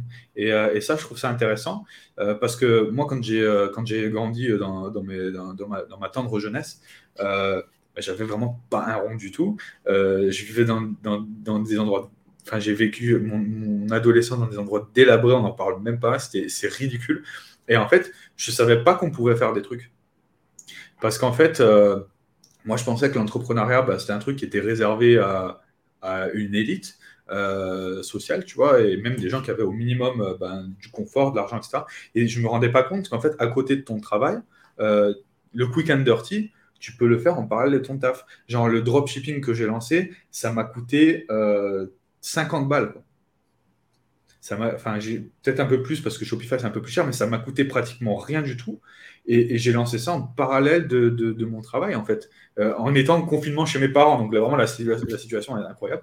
Euh, et ça, c'est, j'espère, enfin, moi, j'ai, l'espoir que ben, cette réalité, elle soit répliquée, en fait, et qu'on on arrête les parce qu'en fait, tu vois, dans, euh, toutes les couches de la population qui sont défavorisées, tu as toujours ce discours euh, victimaire. Et c'est vrai que les gens, ils sont victimes, en fait. C'est vrai. Euh, problème, c'est que le monde n'est pas juste. Et, et, et si, tu te plains, bah, tu vas continuer à te prendre des gifles. et même si c'est pas juste, il bah, n'y a personne qui va t'aider si, il y a des gens qui vont se, y a des gens qui vont, il y a des gens qui vont monter sur ton dos, qui vont, qui vont faire semblant de t'aider parce que du coup, ça sert leur ego et, ils ont l'air de dire des trucs intelligents et te défendre. Mais en fait, ces gens-là, ils te laissent le, museau dans, ta réalité. Et, euh, vraiment, ce qui est important, c'est de le, déclic, parce que moi, j'ai eu, un déclic à un moment donné quand j'ai rencontré un entrepreneur qui était assez broke euh, à la base, tu vois, et, et qui était pas trop smart. Genre, j'ai bossé avec un gars, enfin, pas trop smart, il n'était pas, pas débile, quoi. Mais genre, euh, il n'était pas, euh, il était pas ultra intelligent. Et je me disais, mais c'est pas normal, ce gars-là, pourquoi ce gars-là, il fait 6000 euh, dollars par mois dans son salon et il n'est pas intelligent? C'est quoi le, le, bug dans la matrice? Et en fait, juste, le mec, il a juste pas demandé la permission, en fait. Il, s'est juste levé un matin, il a dit bah voilà, euh, il y a ce gars-là, il vend ça en écrivant ça sur une page web. Si moi je fais une page web et que j'écris ça, bah, je vais vendre ça quoi. il l'a fait et ça a marché. Euh, et du coup, il y, a vraiment ce truc-là, surtout maintenant avec, avec les AI génératives, avec euh, le no-code, avec ci, avec ça, tu as tellement d'outils qui coûtent que dalle que vraiment c'est possible pour n'importe qui. Et tous les gens qui sont en mode ouais, mais voilà, c'est des excuses en fait, c'est pas vrai quoi. C'est tout le monde peut se lancer et euh, j'espère juste que si jamais il y a quelqu'un qui écoute ce podcast qui déteste son taf euh, et sa vie actuelle, ben, qui, se, bouge les fesses et, qui, tente un truc. Voilà. Ouais, c'est ce, ce, côté monde juste et injuste. Enfin, moi, ça m'a changé la vie quand j'ai compris que le monde n'était pas juste et qu'il fallait faire avec. Et que du coup, c'était ça les règles du jeu et pas ce que nos parents ou l'école nous avaient appris en nous faisant croire que bah, le monde devait être juste. Alors peut-être il doit l'être, mais il l'est pas en attendant. Et du coup, euh, ça change toute notre vision. T'arrêtes de te plaindre en fait. Tu agis derrière. Tu n'attends pas que quelqu'un d'autre vienne t'aider. et les, derniers points que tu as abordés, ça me faisait aussi penser à que ce soit l'IA ou la personne qui, a, recopié un site pour faire la même chose. Ça me fait penser aussi à beaucoup de gens, peut-être les mêmes, qui, ceux qui se plaignent, qui ont l'impression de tricher euh, je ne sais pas par rapport à quelles règles qui auraient été définies, s'ils vont utiliser de l'IA pour, pour s'aider, j'en ai entendu, ou euh, aller copier une page web qui fonctionne, mais qui, pour faire un produit différent. Donc ces gens-là ont l'impression de tricher derrière euh, quand ils font ça. Et du coup, ils font pas en fait. Et du coup, ça, va être le genre de personne qui vient te haïr après parce que tu réussis et qu'eux n'ont pas osé faire ça en fait. C'est pas, pas un jeu fair play, hein, l'entrepreneuriat, le business, c'est pas un jeu fair play. Euh, les, seules, les seules règles qu'on n'a pas le droit de, transgresser, ben, c'est la légalité. Euh, et encore, il y a quand même des zones de gris. Quand, quand tu démarres, tu n'es pas obligé. Euh, ça va, tu, lances un projet la première semaine, tu n'es pas RGPD, on s'en fout. tu vas te prendre 1% d'amende sur ton chiffre d'affaires. Ton chiffre d'affaires, c'est zéro. tu vas les payer avec les cacahuètes qui restent sur ta table du salon. donc, c'est pas grave. Et donc, les, deux cas où tu peux transgresser même un peu le légal, c'est ça, sur les trucs pas graves. Ou alors, quand vraiment tu connais beaucoup de monde et que tu as bien réussi, tu peux faire ce que tu veux apparemment. Euh, mais, euh, mais voilà, et toutes les autres règles, en fait, elles sont, euh, elles sont existantes. Et les trucs d'éthique, de ci, de ça. Mais non, c'est un, jeu, c'est le jeu, quoi. Il faut. quand tu gagnes, quand tu gagnes de l'argent, tu as raison. Ça m'a marqué dit ça. Euh, j'ai pas envie de prendre parti ou pas pour le personnage quoi, mais sur ça, il a, il a vraiment très raison. C'est l'entrepreneuriat, c'est un jeu incroyable parce que si tu fais de l'argent, tu as raison. Si tu fais pas de l'argent, tu as tort. Donc, euh, donc si tu, tu déverses ta haine sur quelqu'un qui fait de l'argent, ben ok, ben, continue, mais lui il mange au restaurant et toi tu fais des sandwichs. Donc on s'en fout. tu manges des nouilles euh, au beurre. le beurre, quoi que c'est un, un, luxe peut-être. Mais... La margarine. Euh, où est-ce qu'on peut te retrouver si les gens veulent, veulent te contacter? Bah écoute, euh, sur euh, LinkedIn, je poste euh, régulièrement du, contenu, puis après j'arrête pendant des mois et je me remets à poster régulièrement. Donc sur LinkedIn, Alain Briez. Ok, nickel. Bah, je te remercie beaucoup d'avoir participé à cet entretien et on se dit à bientôt. Abonne-toi.